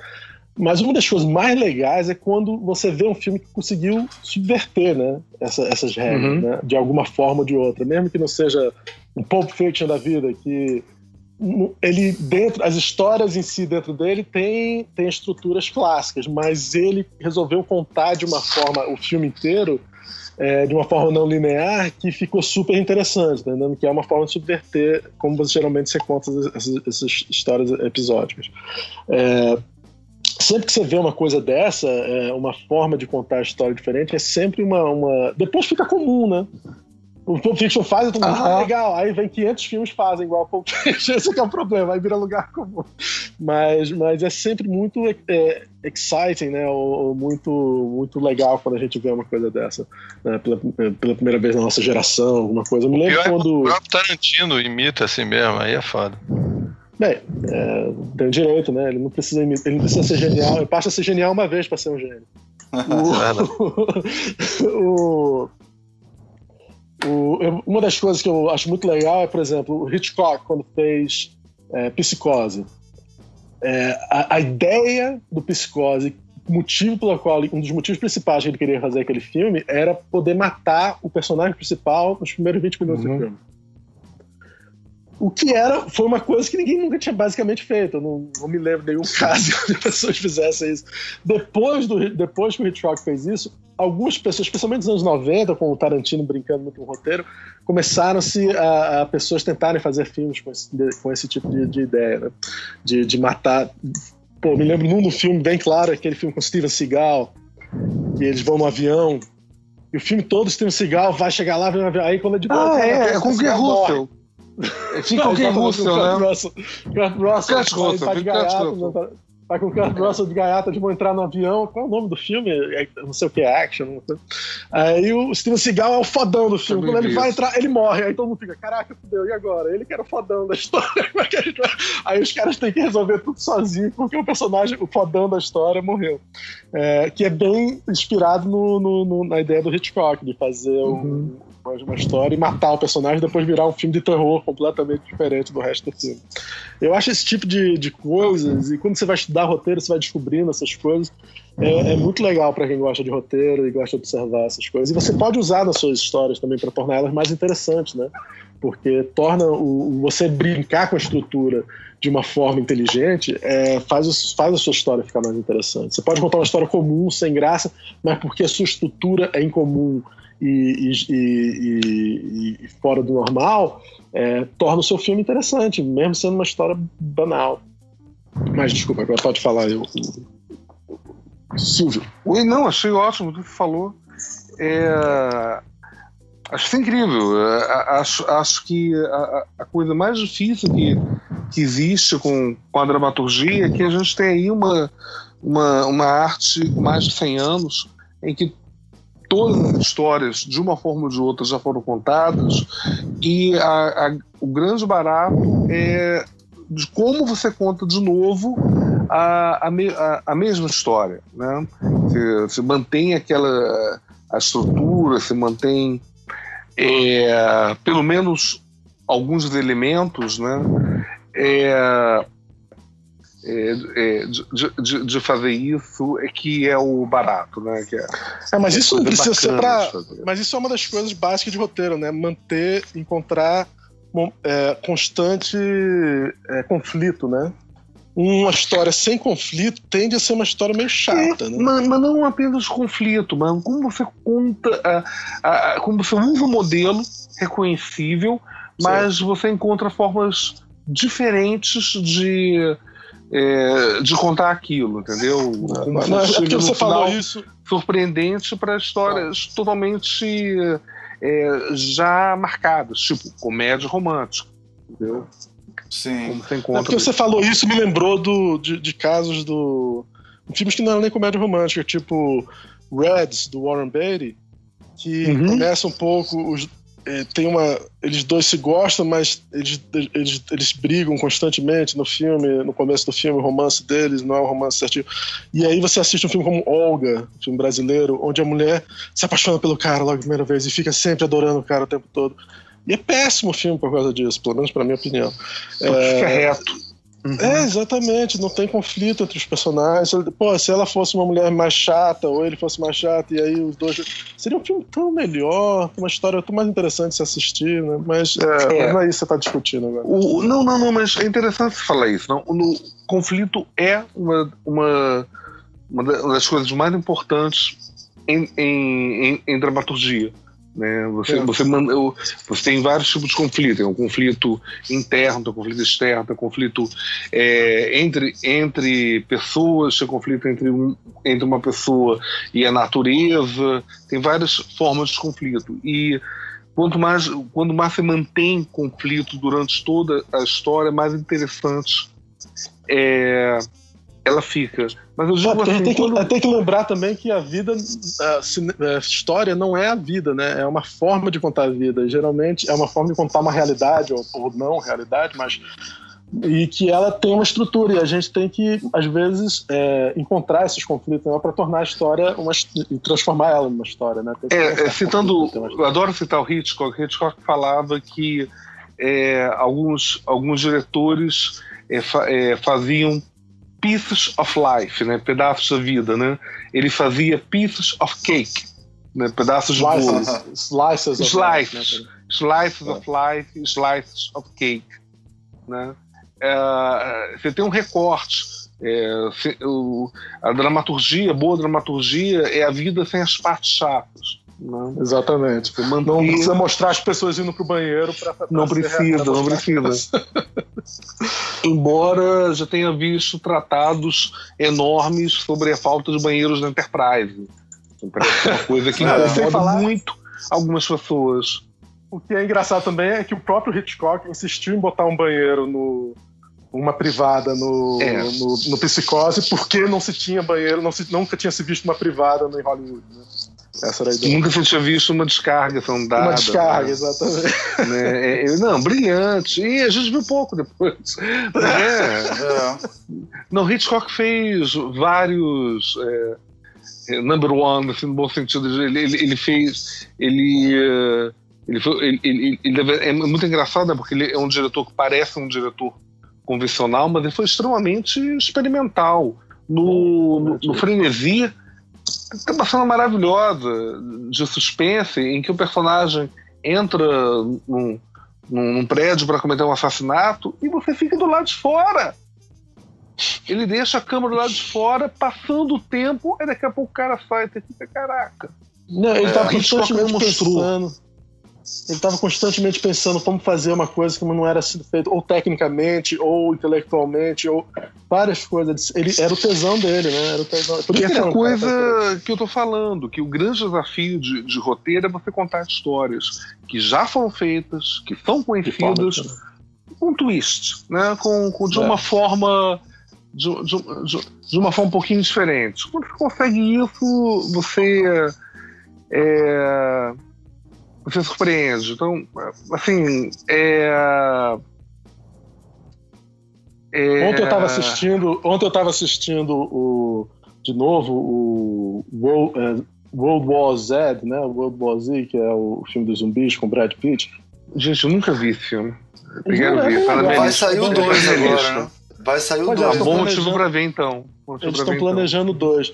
E eu tava curioso porque o diretor do filme, que é o eh, Mark, não sei o que, esqueci o nome dele, ele é um diretor que tinha feito vários filmes excelentes, aí fez esse filme, e esse filme ficou famoso como um filme com muitos problemas de produção, inclusive refilmagens e tudo mais. E ele não fez mais nada desde 2013, depois que ele fez esse filme. Eu, caraca, o que aconteceu? Um diretor super bom, ele tinha feito um dos filmes do James Bond, ele tinha feito aquele filme, aquela comédia. é, Ai, qual é o nome? É Stranger, Stranger Than Life? Não, Stranger, Stranger Than Fiction. Aquela comédia com o Pharrell, não sei o que, aquele. Ah, que- filme é bom. de- Filme bacana pra caramba. Excelente, pois é. E ele fez Monster Ball também. Ele é um excelente diretor alemão. ótimo, muito bom. Outro é. tipo filme também. Pô, ele é um diretor fantástico. E aí fez. E aí, com esse filme de zumbi, que foi um sucesso estrondoroso, o filme, foi o maior filme do Brad Pitt, naquela- tinha dado mais dinheiro do Brad Pitt até, até aquela data. É, mesmo assim, ele não conseguiu, ele não fez mais nada depois desse filme. Eu não sei se foi o trauma do- da produção ou, ou ele ficou mal falado na, na, na- na indústria, mas ele não fez mais nada desde do, do World War Z. Eu vim olhar aqui na, no MDB, é o Mark Foster. É, Mark Foster. exatamente, exatamente. Mark Foster, um diretor ótimo, talent- ele é ótimo. talente- super talentoso. Ele fez aquele filme das pipas, do, começa, o, o Caçador de É, Pipas. The, The Kite Runner. É, o Quantum of Solace. É, é. É, não, é um diretor excelente. O visual dele, ele trabalha com arquiteturas também. Ele é muito, muito bom. Ele tem um visual muito legal. Ele, aí, o próximo filme dele é o Ursinho Puff. É o que dizem, é o que dizem. É o que dizem. Tem um outro filme que ele tá, ele tá preparando também aí, mas, mas desde 2013 ele não fez nada. Aí, aí eu fui ver, pô, qual foi o problema exatamente? Porque eu tinha ouvido muita história. Aí eu vi uma entrevista com ele falando sobre como é que foi esse filme e como eles mudaram o, várias coisas de preocupação para não, não falar mal da, da Rússia nem da China no filme. E o filme era para acabar numa grande batalha entre os zumbis e os, e os russos. E, e que eles chegaram a filmar essa grande batalha, mas aí o filme se pareceu. Porque tem uma cena fantástica em Israel no filme. Sim. E que eles disseram, pô, depois da cena de Israel nada vai ser melhor que isso. Aí vai ter uma outra batalha depois da cena de Israel, o filme não tava funcionando. Aí eles, depois de terem filmado, quando eles iam editar, eles viram, pô, não tá funcionando, não vamos nem gastar tempo fazendo efeito digital nessa porra aqui. Vamos pegar o dinheiro e vamos refilmar o final do filme. E aí eles fizeram o final que se passa numa. numa. numa. no HMO lá, uma. uma, uma praticamente um prédio onde tá um bando de zumbi ele tem que pegar uns remédios lá que tá no meio dos zumbis. Que é uma cena de praticamente um, um haunted house, né? Uma cena de, de casa mal assombrada, que é um, com um clima bem lento comparado com o resto do filme, que é bem épico, cheio de ação, não sei o quê. Aí de repente vira um filme menor, que é muito legal esse negócio do ritmo. É, você tá me né? contando, eu tô pensando no Blade Runner, tem, tem essa estrutura de ir fechando cada vez mais, né? Pra É, é, é mais filme de ação que Blade Runner, porque Blade Runner ainda é mais procedural, né? Não tem tanta ação. É. assim, mas Mas esse Blade Runner acaba assim, ele, ele fecha num prédio, né? Ele vai, fech- ele vai enclausurando. Exatamente, exatamente. Ele, ele faz, faz um filme menor. no Vou ver o filme, Léo, fiquei vontade. Não, vale a pena. E eu, eu fiquei muito pensando assim, pô, uma das coisas que a gente às vezes esquece, né? Como na estrutura é importante o ritmo, né? Os diferentes ritmos do filme. Um filme tem o mesmo ritmo constantemente, como. é, é, sei lá, um Ah, desses esses filmes Transformer, policiais. Transformer, Transformer. Transforma, transforma. Nossa. É a Transformer, mesma todos coisa, os. Transformers têm o mesmo ritmo, não é só um filme, não. Exatamente. Todos os Gente, eu tenho que confessar uma ritmo. coisa. Eu acho que eu vi três filmes Transformers, eu levei minha filha pra ver, e eu ainda não entendi o que que aqueles. Não, não dá, cara. Aqueles que- caminhões que querem só na até Terra. os 12 anos. Só até os 12 anos dá pra você ver. Porque, Não, inclusive, você não exatamente. entende nada das cenas, cara. É um monte de negócio de metal voando pra um lado e pro outro. É muito bizarro. Você teve um filme que eu não entendi o que estava acontecendo, quem era quem. É, não dá, não. É, não, mas tem Transformers- filmes que são assim, que são feitos, são um bando de filmes de ação, cena de ação, tipo Taken, né? O, o filme do com Liam Neeson, né? Que tem, sempre o mesmo ritmo, o filme todo até acabar, ele vai matar os caras. É, é, aí você vê o cara, mesmo num filme de blockbuster desse, com cuidado e vamos refilmar. É muito legal você ver esse tipo de coisa. É, e não é bem um filme de terror, né? Ele, ele insiste em não ser muito gory, não mostrar muito sangue, não mostrar muita coisa. É só mesmo complementar aqui, tá, tá aparecendo no IMDB que, tá, que quem vai dire- dirigir vai ser o David Fincher, hein? O Guerra É Mundial. mesmo? É, Pô, do caralho, do caralho. Nossa.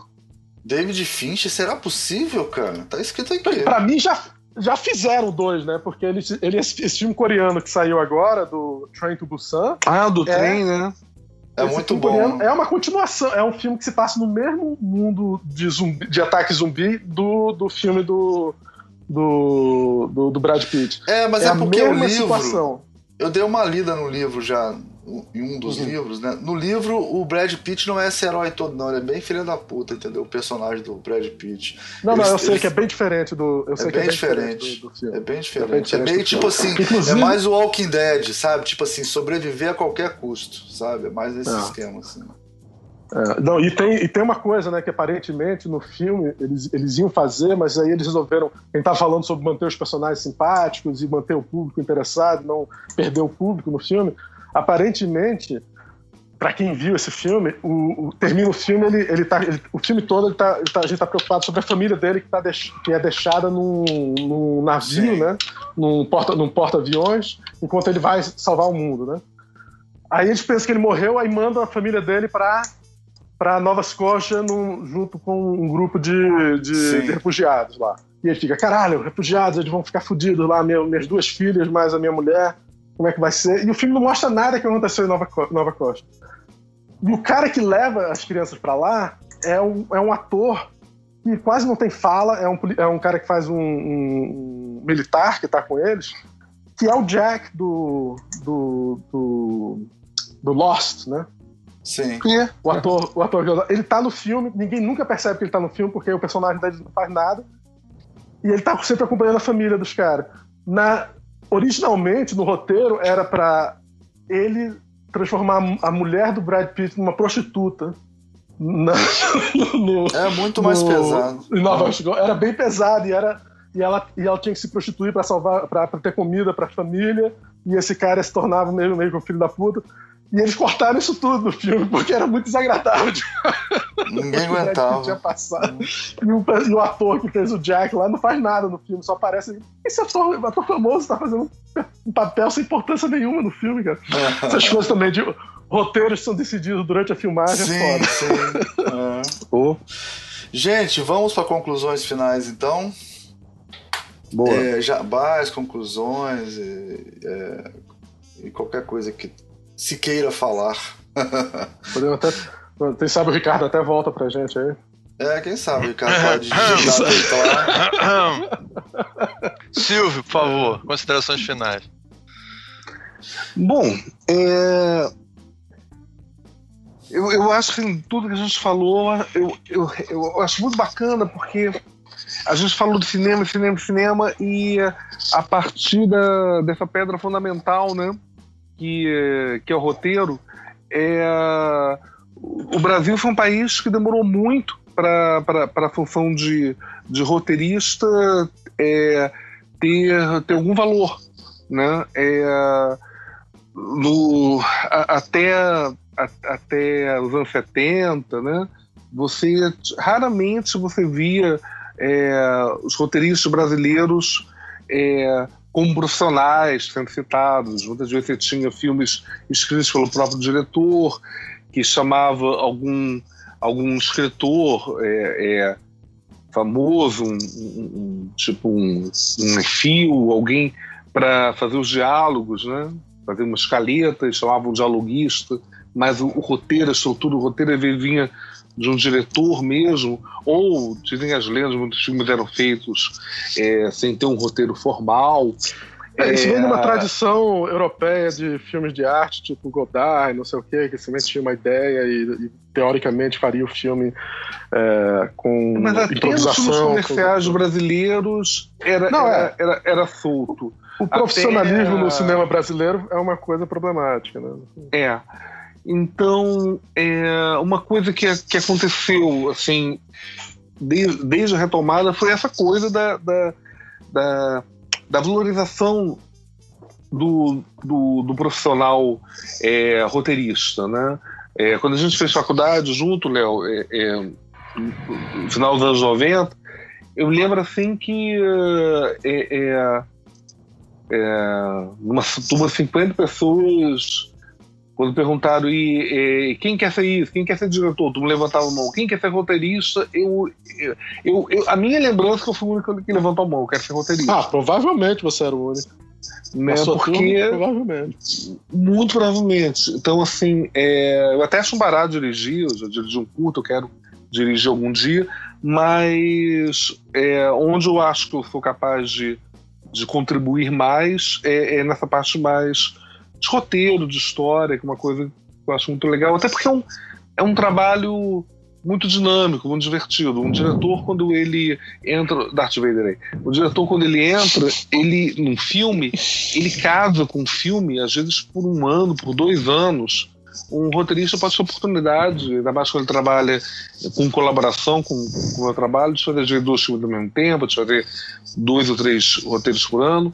É, fica dinâmico, não fica, não fica, não fica uma coisa chata. Você está sempre trabalhando com, com temas diferentes. Agora eu saí de um juvenil e tô, tô, é, entrando num, num, num, filme dramático. Então, é, essa, essa, essa alternância ela, ela, ela é muito saudável assim como é saudável essa coisa do, do reconhecimento do, da existência do profissional, né?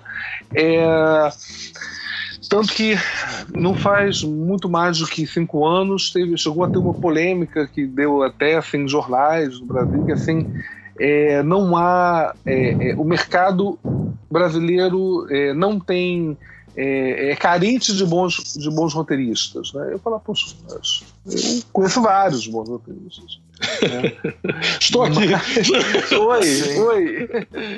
Né? Uhum. Mas é, essa noção, eu acho uma coisa que, que nasce até da falta de entendimento do que é o, o profissional roteirista, o, o que ele faz, né? É, eu, acho engraçado, porque eu leio matérias, eu vejo críticas é, publicadas em, em, grandes veículos que frequentemente culpam o, o, o, roteiro por uma decisão da montagem ou da direção, né? É, já passei por isso algumas vezes.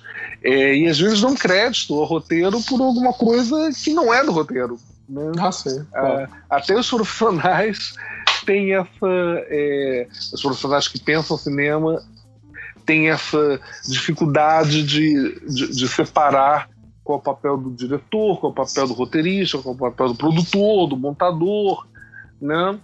É, então é, é, é, é, muito bacana assim, momentos como esse que a gente está falando de cinema, a gente está falando basicamente de roteiros, né, que são filmes escritos. Né? Legal, legal. Verdade. E você, Léo?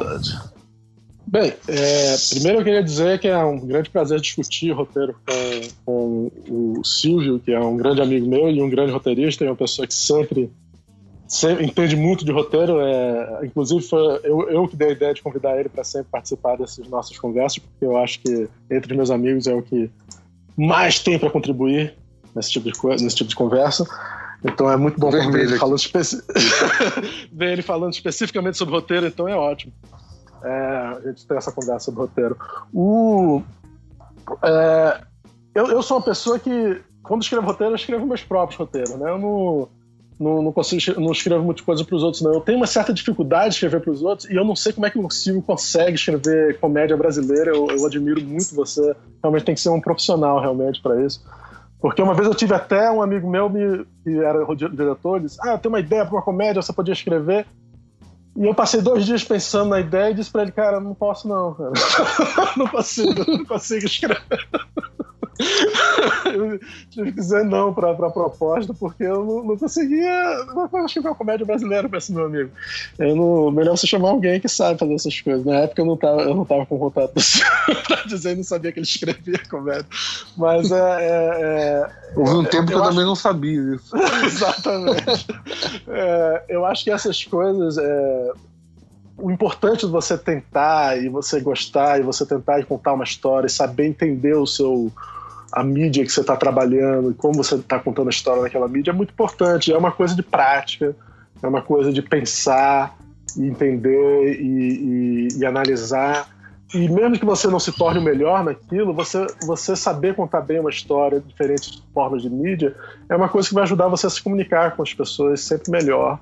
É, eu estudei filosofia, depois estudei cinema, todas essas coisas foram coisas que ajudam você a entender como as pessoas pensam e como, como, as, como as coisas são na realidade, né? E, e até roteiro não só uma coisa que a gente está vendo constantemente filmes e, e, séries e você entender roteiro você entende melhor o que é que você está vendo e com suas intenções por trás das coisas pode ser meio chato às vezes perde um pouco a, a, a mágica né das coisas você analisa demais as coisas tem algumas pessoas que ficam ah aí eu só fico vendo o, os truques e não vejo a coisa é talvez tenha um pouco disso mas mas para quem realmente gosta, tem, aí passa a ter outro nível de, de, de, percepção que você começa a admirar, né? Que nem eu estava falando do Hitchcock, de observar como ele fez essa coisa diferente.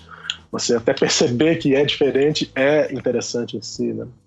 É, eu acho esse tipo de conversa muito muito bem muito bem-vinda para porque é um pensante sobre a questão do, do audiovisual e essa conversa é importante por causa disso. Espero que a gente tenha outras conversas desse tipo. E aí, Ricardo, suas considerações finais, por favor. É, eu considero pra caralho esses dois caras aqui. Eles entendem pra cacete disso tudo. E realmente é, o Silvio, cara, saca pra caralho desse assunto. Então é o seguinte, eu acho que, assim, eu vou ficando mais velho, cara.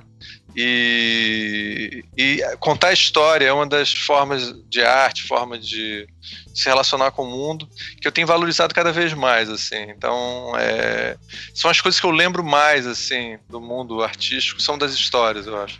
Mais de qualquer outra coisa, assim. Ela é, são coisas que ficam comigo por mais tempo. Às vezes tem coisas que eu canso, obras de arte que vão me desinteressando, mas histórias, cara, eu tô começando, sabe, quanto mais. Acho que ela, elas têm um poder gigantesco para as pessoas se comunicarem, se relacionarem. E como a gente falou no começo do programa, e o Léo falou muito bem agora, é, a gente está no mundo audiovisual, né? McLuhan, esses caras todos sempre avisaram a gente, e agora a gente está vivendo 100% disso. E o design mais qualquer outra área, talvez, só não mais que o cinema. Né? Então a, a gente tem que aprender a, contar histórias e aprender as técnicas, porque não, nada existe sem algum nível técnico por trás daquilo. Então eu espero que esse programa tenha dado uma pequena contribuição para isso. Professor Almir Mirabor. Cara, é isso. Agradecer vocês aí. É, obrigado aí pela, pela força aí, pela animação de vir gravar nessa madrugada aqui do, do Brasil e tarde, domingo à tarde na Nova Zelândia. Domingão. Domingão. é verdade. E, e acho que a gente pode dar o um tchauzinho, né? Então vamos lá. Perfeito. Vamos lá, tchau. Tchau, tchau. Tchau, tchau pessoal.